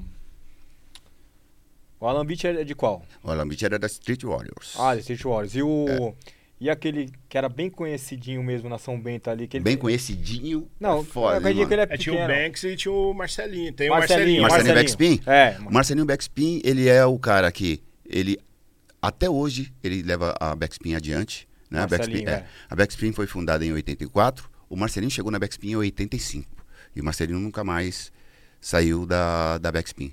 Então hoje ele juntamente com a equipe dele, ele administra a, a Backspin e, e a gente agradece porque pô, hoje estamos aqui em 2022 falando da Backspin, que está em atividade graças a ele e a equipe dele, certo? E existiam as rivalidades, né? De Street Warriors, do Nação Zulu e tal, mas acredito que as mais justamente isso, a que mais tinha treta era Backspin, Nação Zulu e a Red Crazy Crew, que é a do, do MC Jack.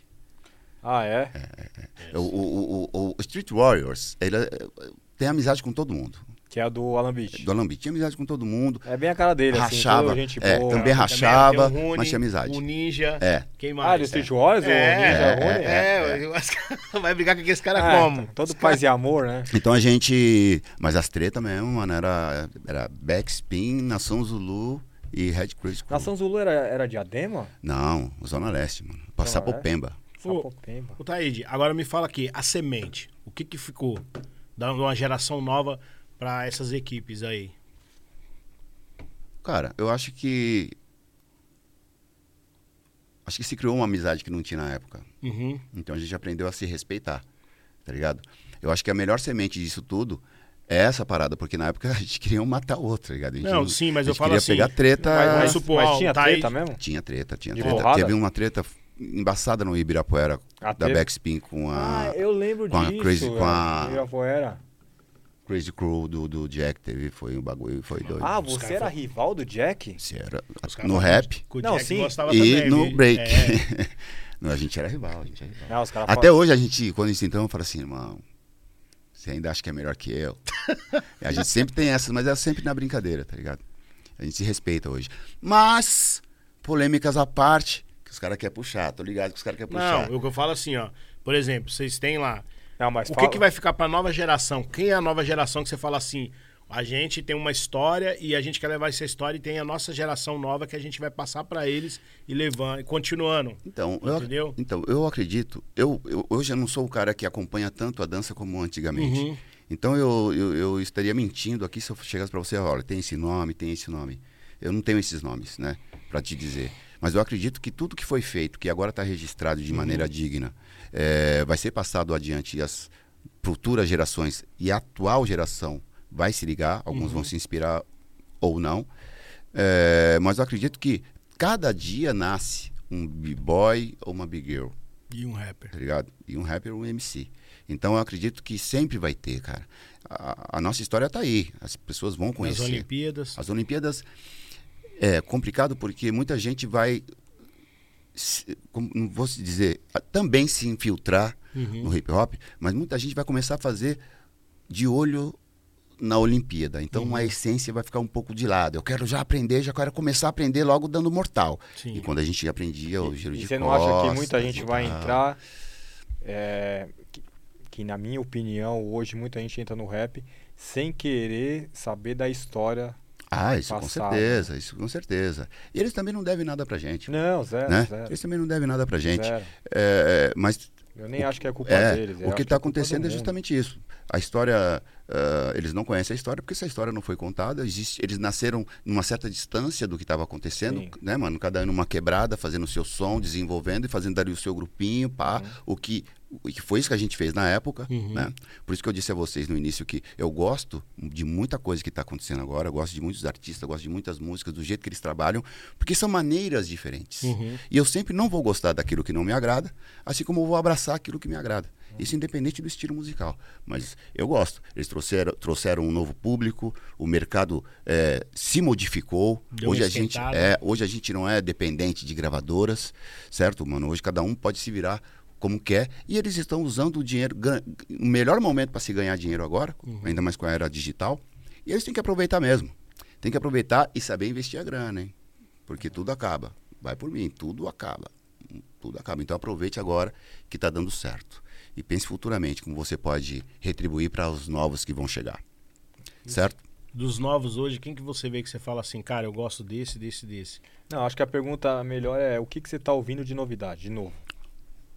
Muito obrigado, Igor. Ah, é muito sabe. bem, é é, muito bom polêmica. falar Eu com uma que pessoa que calma aí. sabe fazer as que tá perguntas, ouvindo. cara. É que eu quero saber, eu quero que você Caramba. fala nomes, eu não quer- quero saber que. Ah, eu tô. Não, eu quero você, nomes. Você nomes. conhece o cara. Tá aí, mano. você acha que o Thaí vai falar mal de alguém, mano? Não, Esse cara vou, fala- mano. Calma aí, não é falar mal. Não, você quer que eu fale Não, mal, sim. não, você não. quer que eu fale mal, mano. Eu vou, ma- É eu vou mandar embora esse cara. Não, Igor, eu não quero. Eu não quero esse cara como meu parceiro. Ele tá Igor, me queimando, o cara tem, um- teve um grupo, o primeiro grupo dele chamava o quê? Ataque Verso, que é pra atacar, velho. Ó. É pra vou atacar. deixar uma água aqui. Mas, mas agora, v- vamos lá. Ataque versus. Mas que, ataca você mesmo? Como que é? Não. Ah, mano. Não, não, mas, ô Igor, eu tenho que defender, não é inversos. É, tá vendo? Aí, ó. Ataque Versus. versus. Nossa, pode crer. Entendeu? Não ataque inversos. Vamos voltar de novo. É, voltar de novo é redundância. Voltar de novo é. Ô, Marcio, mas, eh, mas por que, que você fez aquela música lá, mano, da Não, bola esquece aí, vamos, deixa o cara responder o negócio que ele ia falar. O que, que você tá ouvindo Quem de é, novo? Cara, eu ouço tudo, mano. Eu, eu tenho um termômetro na minha casa que são as minhas filhas. Sim, é que nem na minha casa. Tá ligado? Ah, minha esposa também. E ela vai nos videoclipes, tá ligado? Ó, ouve isso aqui. E tem uma música que a gente ouve direto em casa que é. É. Quero ver a cor dessa calcinha. Tá estourado. Tá Qual? estourado o bagulho, irmão. Qual que é, É mano? ficar, não é isso? Vai ficar. Oi. Como você tá? Diz aí. Quero ver a cor dessa calcinha. Tá Isso- estourado. Não conheço. É, Você não tá- conhece? Tá estouradaço, né, Qual mano? que é? estourado. É ficar? Vai ficar. Tá estourado, Mas é do estourado. Rio? Não, Não. São Paulo. Ó, que legal. É. Tem muita coisa boa rolando. E tem um. um, um- um- tô ouvindo um- um- uma banda baiana ótima chamada Afrocidade. Eu, É, na Bahia é, tem é isso, ótimo. é. É. um grupo ótimo. Ótimo. Tô ouvindo o Totonho e os Cabra também, Caralho, não conheço. que é muito bom. É. Ouve lá o, o Coco Ostentação. Ô, Linda House, Linda House, assim, eu- onde eu guardo a Land Rover pra gente fazer um selfie dentro do Museu do Louvre. Eu, eu podia, mas não pude, e quem pôde se lascou-se. Só me resta. Só me- não vou lembrar agora. Tem que conhecer. Totonho e, Totonho e os Cabra. e os cabras. Muito Já bom. vou colocar no carro agora. Muito bom. Tem o Amiri, gosto muito do Amiri. Tem Arnaldo Tifu, que eu gosto muito dele. Ele trabalha comigo, inclusive. Entendeu, mano? Ele tem uma qualidade, uma escrita, uma canetada É engraçado forte. que a nossa pergunta ele não, ele não respondeu. Não, ele é malandro. Por isso que eu Não, falei. Eu queria que ele perguntaram falasse. o que, eu tô que ouvindo. Então tá, o que falando que você o tá eu tô ouvindo de rap irmão. novo? Ah, entendi. Rap. Eu ouço tudo, irmão. Ah, de novo essa, essa Ó, resposta. ouço velho. teto. Tá que nem jo- jogador de futebol. Ó, ouço algumas músicas do Teto. Ouço esse FK. Eu, eu gostei daquele lá, o, o homenagem aos, aos Relíquia. Ah, muito Eu bom. achei uma das Pô, coisas tá, eu- mais eu criativas. achei- eu também achei demais, velho. Tá ligado? Mais criativas. Tem o MD Chef, outro dia fez um show perto da minha casa, eu não pude ir, que eu também estava trabalhando e tal, mas a minha esposa foi. Então, tem essa. Eu não vou falar de, de Jonga, porque aí já é demais, né? Porque o de Jonga todo mundo gosta, né, irmão? Eu sou fã do Djonga também, gosto muito. E, e, e vai aparecendo mais pessoas, e tem as minas, que, era, que tem muito mais que antigamente. Sim, é, hoje certo? tem. Inclusive, aguardem mais, mais novo lançamento de Ana Preta e Débora Crespo. Apenas produções. Obrigado. Aí sim. Logo mais estarão lançando produtos novos na praça. Então eu ouço tudo, irmão. Outro dia eu fui criticado.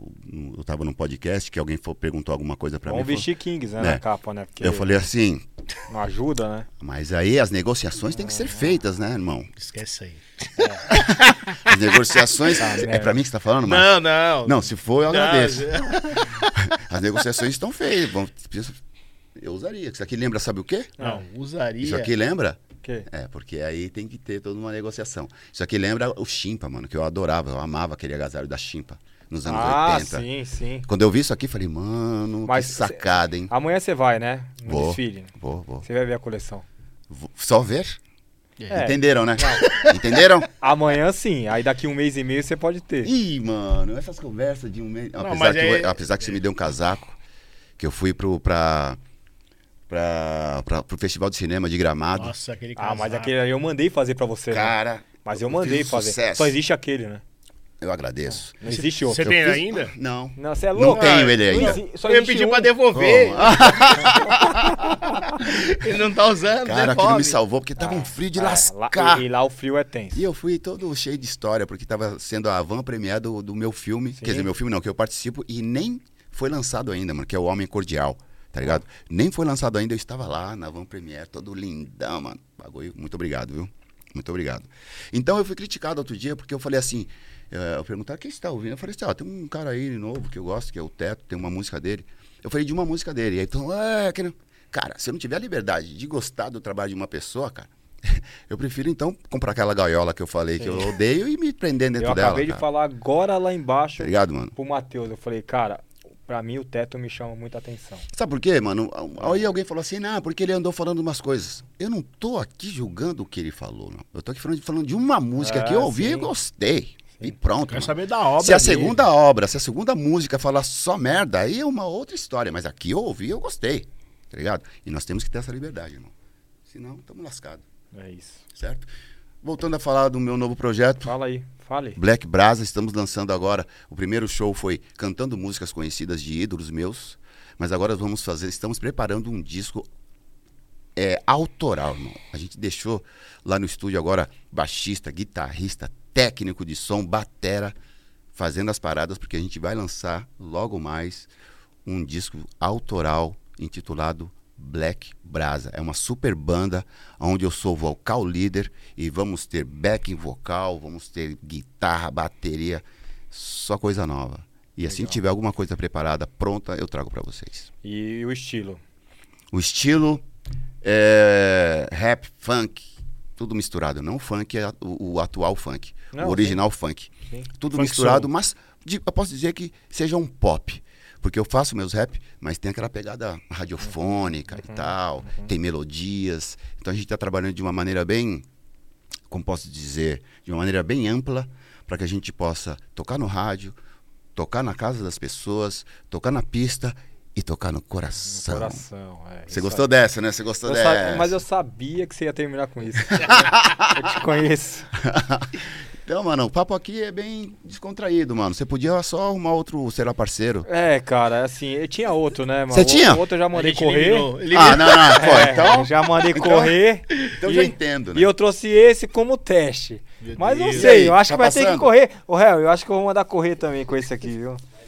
É, Não, o porque- Harry é um cara que você gostou, né? Porque da Não, outra vez eu vim fazer uma parada, o Harry já tava aí. O Harry é meu parceiro. Se, se não é o Harry, nada disso acontece. Ih! Ô, aí, você viu aqui a invejinha aqui, ó? Você viu? vi, boa. Olha lá, já pensei, boa. Boa. Quase quebrou o microfone agora. Boa, É, boa, é, né? boa. O, o, o Márcio é o cara que mais levanta a bandeira do Harry na Kings. né? É. Olha Tá. aí. Mas, ele, mas o, o Harry, ele é muito competente. Da outra vez eu vim fazer uma parada que não tinha nada a ver com vocês. Uhum. Ele foi o cara que deu assistência, que deu atenção, que falou, ó, aqui não, pode ser aqui desse Não jeito. ainda, né, irmão? Muito importante, irmão. Calma. O que, que foi? Uma virada de chave Não, acabei de depois. ver erro aqui que os caras não fazem, não acertam. Pô, mas vocês poderiam falar desses erros depois que eu terminar pelo Ah, menos uma boa. frase?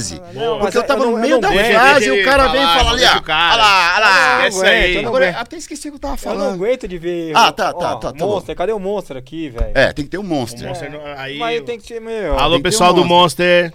Estão sem carro pra fazer entrega. Quem? Já viu isso? Você tá falando por Não. eles ou... Eu tô mandando ele falar É que eles- miséria. Eles Ah, tá, tá. Eles estão duros, né? Tá duro. Tá sem dinheiro. Então, voltando a falar, pegando na metade da frase que eu ia falar assim, e aí eu. E aí, assim que tiver tudo certo, eu trago alguma coisa para vocês. Pela- Se amanhã você não chegar com o vinil, você nem entra no desfile. Já sabe. Não, vou mandar o vinil já antes. já para garantir. Certo, mano? Eu vou mandar antes. Certo? É, mas eu ia falar para vocês, quando eu fui tesourado, que é o seguinte: é muito gratificante eu poder estar sentado nessa mesa, mesa conversando com vocês sem a obrigação de ter que dizer o que vocês querem ouvir ou sem a obrigação de ter que vocês fazerem perguntas polêmicas. Porque eu conheço vocês há tanto tempo Sim. que a conversa se, ela vai de uma maneira tão natural, tão natural, que, cara, se, se, não tiver alguém falando tá na hora de ir embora, a gente vai ficar aqui Não, trocando já ideia. deu uma hora, quase duas horas. Quase duas horas, então tá na hora de ir embora, realmente.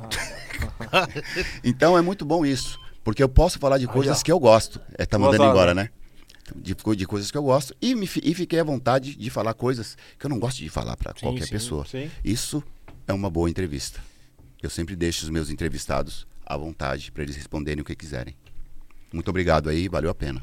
É, Vamos dar um presente pra ele. Nossa, ele tá Apesar- louco pra me dar esse presente. Apesar que também, ele mano. já decepcionou já. Ele falou assim... É, eu usaria isso aqui. Não, não, não, não, não. Você não entendeu. Tá fora de contexto o que você disse. Tem Eu tenho- temos, pergunta? temos as imagens aí, depois vocês podem. Aí, tá aí uma coisa legal que vocês poderiam, poderiam ter aqui. Ah. Uma parada de replay. Olha, eu tenho as imagens do que eu falei, por favor, aí, fazer uma edição rapidinho, vai lá, busca, passa aqui, ó. Tá vendo, irmão? Não foi isso que eu falei. Seria interessante. Anote aí, Harry. Ô, cobre o vinil do Maurício, meu. Ô, Maurício, o compacto 4 Super Funk, Ele. sapato Meu, o- plataforma, o dando Maurício, risada. Mano, ele, ele é. Do... Mano, qualquer vinil do mundo. E vou te falar... Ele, Ele tem. E ele tem é cinco de cada. Não, Só pra você passar raiva. não, vai na casa dele. Cê, assim, eu falei assim, irmão, deixa eu te falar uma coisa. Porque a gente é bem amigo, né? Bem amigo mesmo, assim. E aí, e a gente, a gente tem um grupo que a gente fica simulando. É mula o dia inteiro, um zoando o outro, né? Aí teve um dia que eu falei assim, irmão, aí eu, eu, fui, pro, eu fui pra Chicago, eu fui pra Miami, Chicago, fui pro All-Star Game é, um mês antes da pandemia. E aí, meus amigos tudo comprando tênis e tal, e eu comprando vinil, né? E comprei muito vinil. Aí cheguei no quarto comecei a mandar. Esse você não tem. Dois lacrados. Esse você não tem. Tem o do Japão e da Europa. Falei, mano, não- dá, não dá. Mas vinil, mano, é um vício. Não, aí um Vinil é um dia. vício, eu- mano. aí- não, olha onde eu quero chegar. Um dia eu falei assim. Eu falei, ô mano, deixa eu te falar um negócio. Você tem. Você é muito pá, mano. Eu sei um disco que você não tem, velho. Sabe por que você não tem? Porque eu nunca vi esse disco na minha vida e eu fui criado na galeria no meio dos baileiros, velho. Eu vi tudo.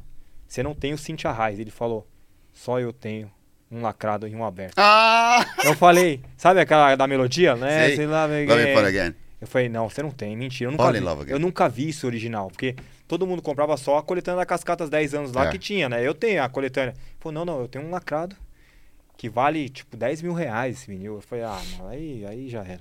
Essa garota nem viu sucesso, né, cara? Não viu. Ela nem viu Não sucesso, né? Como, Triste. como o cara do Melo da Bossa também, né? Triste. Não É sabe mesmo? o, o, o negão lá, o, da, o Melo da Bossa, o pretão lá, que ele é da Jamaica, né, Léo? Depois dá uma pesquisada, tem um vídeo no YouTube, acho que da revista Trip, que, o, que, o- que a revista, eu acho que é- foi isso, que a revista Trip trouxe ele pra conhecer o Brau.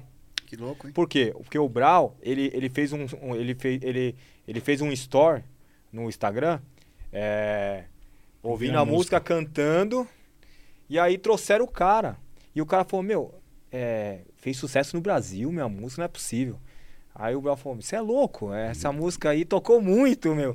Eu nem louco. sabia. Porque foi a única música que eu não botei fé da minha carreira. Um negócio meio assim. Isso acontece. Ah. A gente tem aqui o, o- um grande showman, que morreu infelizmente, que é o Miele. E o Miele tem uma versão Sim. rap do Rappers Delight. Porque falam que é o primeiro, né? E esse, na minha opinião, é o É primeiro o rap. primeiro rap, né? Porque é o seguinte, teve aquela polêmica do...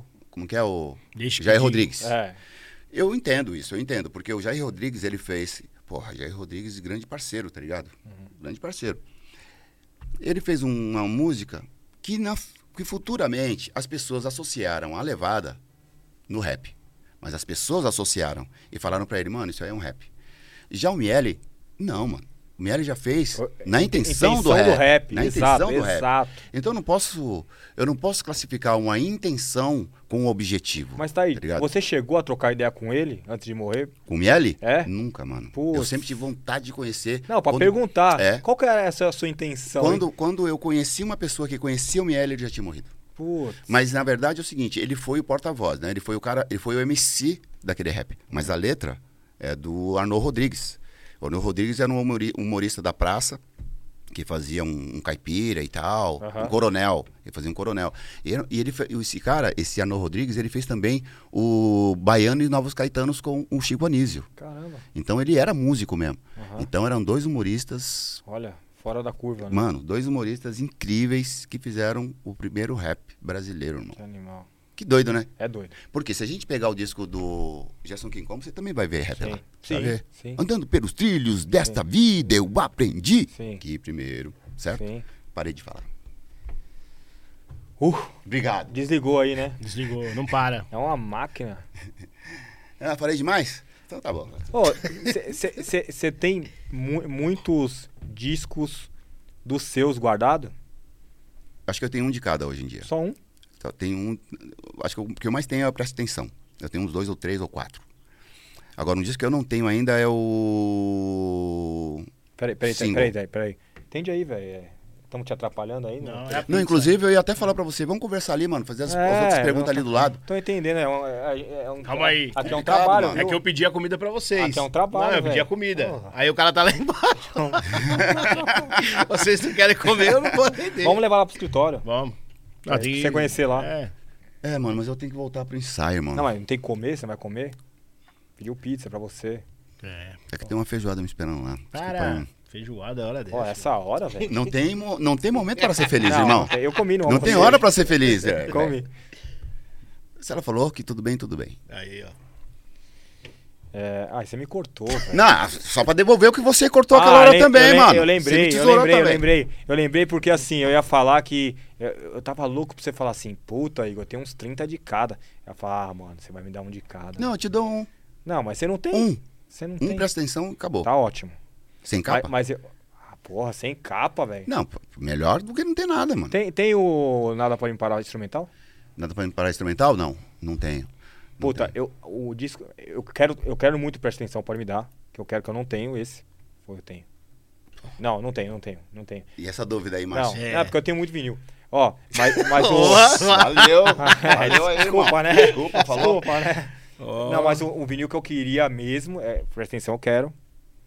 Mas o, o da, da linha do trem, velho. O Brava Gente. Brava gente. Porque Brava Gente. isso me relembra muito a minha época da, da galeria na, Sim, no sim. sofrimento lá. Sim.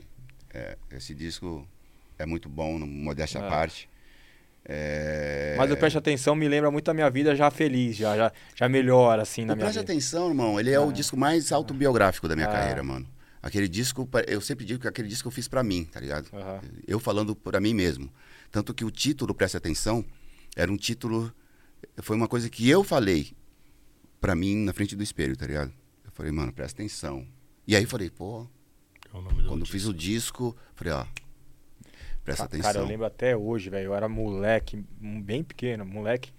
E eu ficava vendo o clipe, nada pode me parar, assim, o dia inteiro, velho. E Meu pai não entendendo. Não. Falei, mano, pra que, que você gosta desses caras pulando aí, velho? Falei, não, me chama atenção isso aí. Puta, é muito legal essa, essa época, velho. Era uma época difícil, mas uma época marcante, né? É. Se você prestar atenção, nós somos pioneiros de alguma forma. Sim, Tanto você, Márcio, eu. sim. Somos pioneiros de uma certa forma. A gente, Claro. cara, a gente veio do analógico, irmão. É, Tá ligado? Uma época sem internet, sem celular. sim. A gente tinha que andar com quilos e quilos de fichas telefônicas e cartões no bolso, irmão. Uhum. Pegava, às vezes, no mínimo dois, três busão pra ir pros lugares. Uhum. Somos sobreviventes, estamos aqui, mano, firme e forte, com os nossos negócios a, toda, a todo vapor. Isso que é importante. E fora do Brasil você fechou? Fiz show na França, eu fui para fui pro México, eu fui para os Estados Unidos, eu fui para alguns lugares aí, mano, para França.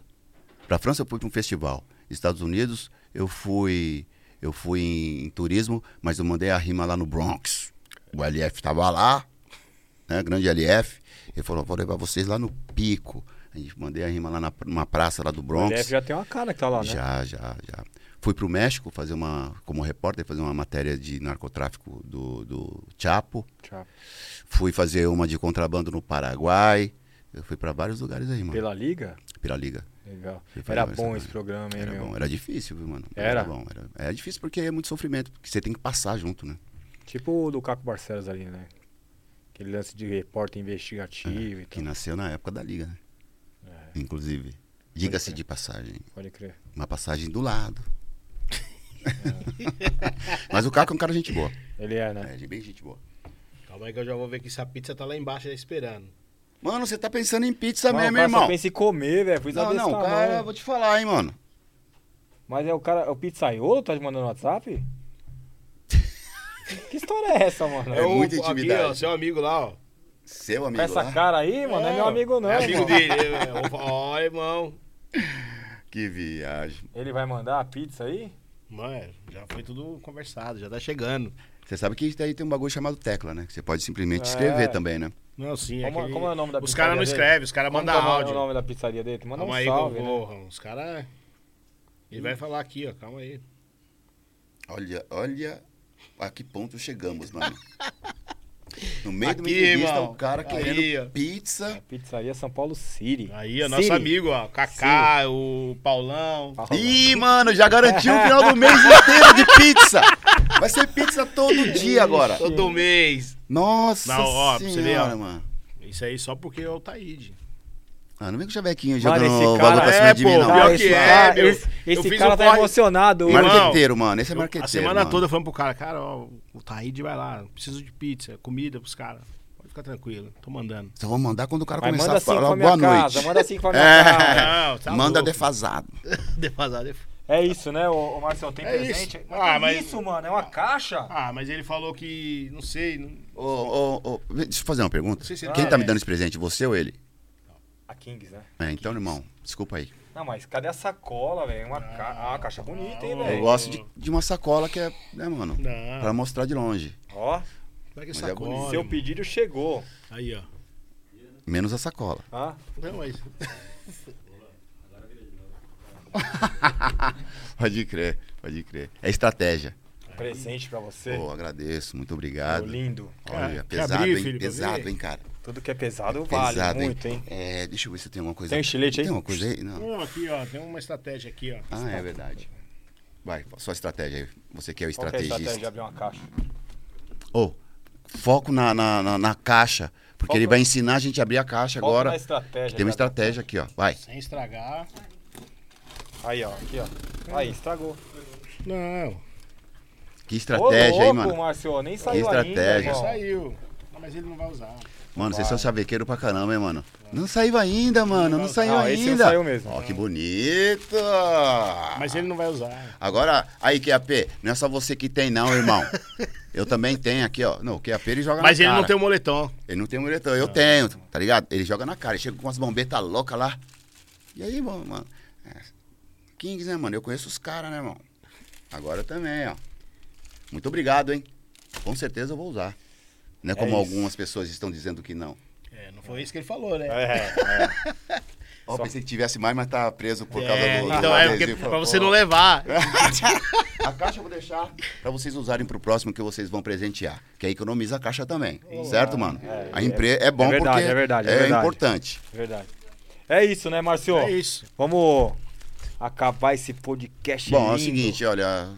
Certo, mano. Fiz as- respondi o que vocês perguntaram. Não, Não, sou um cara polêmico. Aqui, mas não... Qualquer. Manda uma polêmica, vai. Mentira, dei pra- É mentira, tô brincando. Senão eu vou contar as polêmicas da galeria. Tá louco, polêmica minha. Esquece isso aí. hein? Eu sei, galera. Eu sei. Ai, ai. Mas, ó, parabéns pela conquista. Pô, obrigado. Parabéns pela conquista. Obrigado. Parabéns para todos os profissionais aqui presentes, certo? E que as portas se abram ainda mais e que as colinas sejam sempre maiores, mas que sempre tenha mais força para vocês escalar essas colinas e passar para outro lado. Firmeza? Você é o MC mesmo, né? O A gente mestre de agradece. cerimônia, né, velho? A última pergunta. Sem cerimônia. A última, essa é a última. Você já foi em alguma loja de algum conhecido da galeria e tinha seu CD lá piratinha lá? Tinha. Você fica com essas histórias, velho. Acho que ele tá querendo voltar com os piratas, Não, irmão. Vou te falar uma vida pra você. Eu conheço um que ele foi vender o CD, o cara falou que não ia. Que não, não, não. Eu não. Eu já comprei já. Aí ele mandou um, um amigo dele lá comprar o CD, o CD tava só a capinha dentro de um plastiquinho. E o cara é conhecido nosso. É mesmo? Mas de quem do Taíde? Era- não, era do Pregador Lu, lá na loja do Aritana.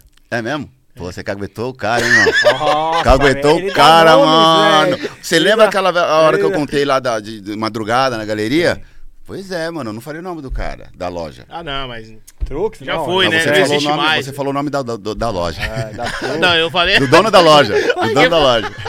É melhor você, é mais fácil você falar o nome, que às vezes eu não sabe. Você falar a loja. Agora, aconteceu o seguinte: eu estava em Porto Alegre É. e eu estava na praça, que parece a Praça da República, e um cara falou assim: Taíde? Falei, sim, ele tava vendendo CD. CD quente. Uhum. Taíde? Falei, sim.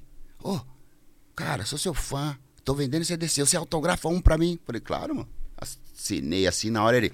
CD assinado do Taíde, hein? E ele tá aqui. e ele tá aqui, hein? Esse é bom, hein? Esse é bom, mano. Não, Falei, esse, é, esse é marketing. Compre, compre, compre, tá ligado, mano? Falei, ó, o cara é esperto, hein, mano? Eu não fiquei chateado, não, mano. Não, acho que Não, não. fiquei chateado. É mais o meu trabalho indo pra rua. Sim, É isso. Certo? mas é isso. E é isso, né? Vamos, vamos. Tá na hora também, né? Na hora. De comer a pizza? Na hora de ir embora. É isso, Harry. Vou nessa, viu? É isso, galera. Loja Mais Kings. um. Calma, irmão. Todo mundo sabe que. Aí, ó. É o Faustão. Eu ia falar meu cupom, já ia falar do cupom agora. Mano, esse Márcio gosta de dar, velho, das coisas. Não, dá. É, é dar desconto, é dar, é dar, é dar roupa. É... Meu, pelo amor de Deus, meu. É isso aí, mais um dia finalizando o podcast da loja Kings, Monkey Cash. Eu e meu parceiro Márcio Ataque, com o Taíde, foi uma honra, A honra é nossa, muito obrigado. uma grande honra, porque é um cara que eu tenho uma grande admiração pela pessoa que ele é e pelo rapper que ele é. Muito obrigado. Então é isso, muito obrigado e vamos pra próxima. Valeu. Vamos que vamos.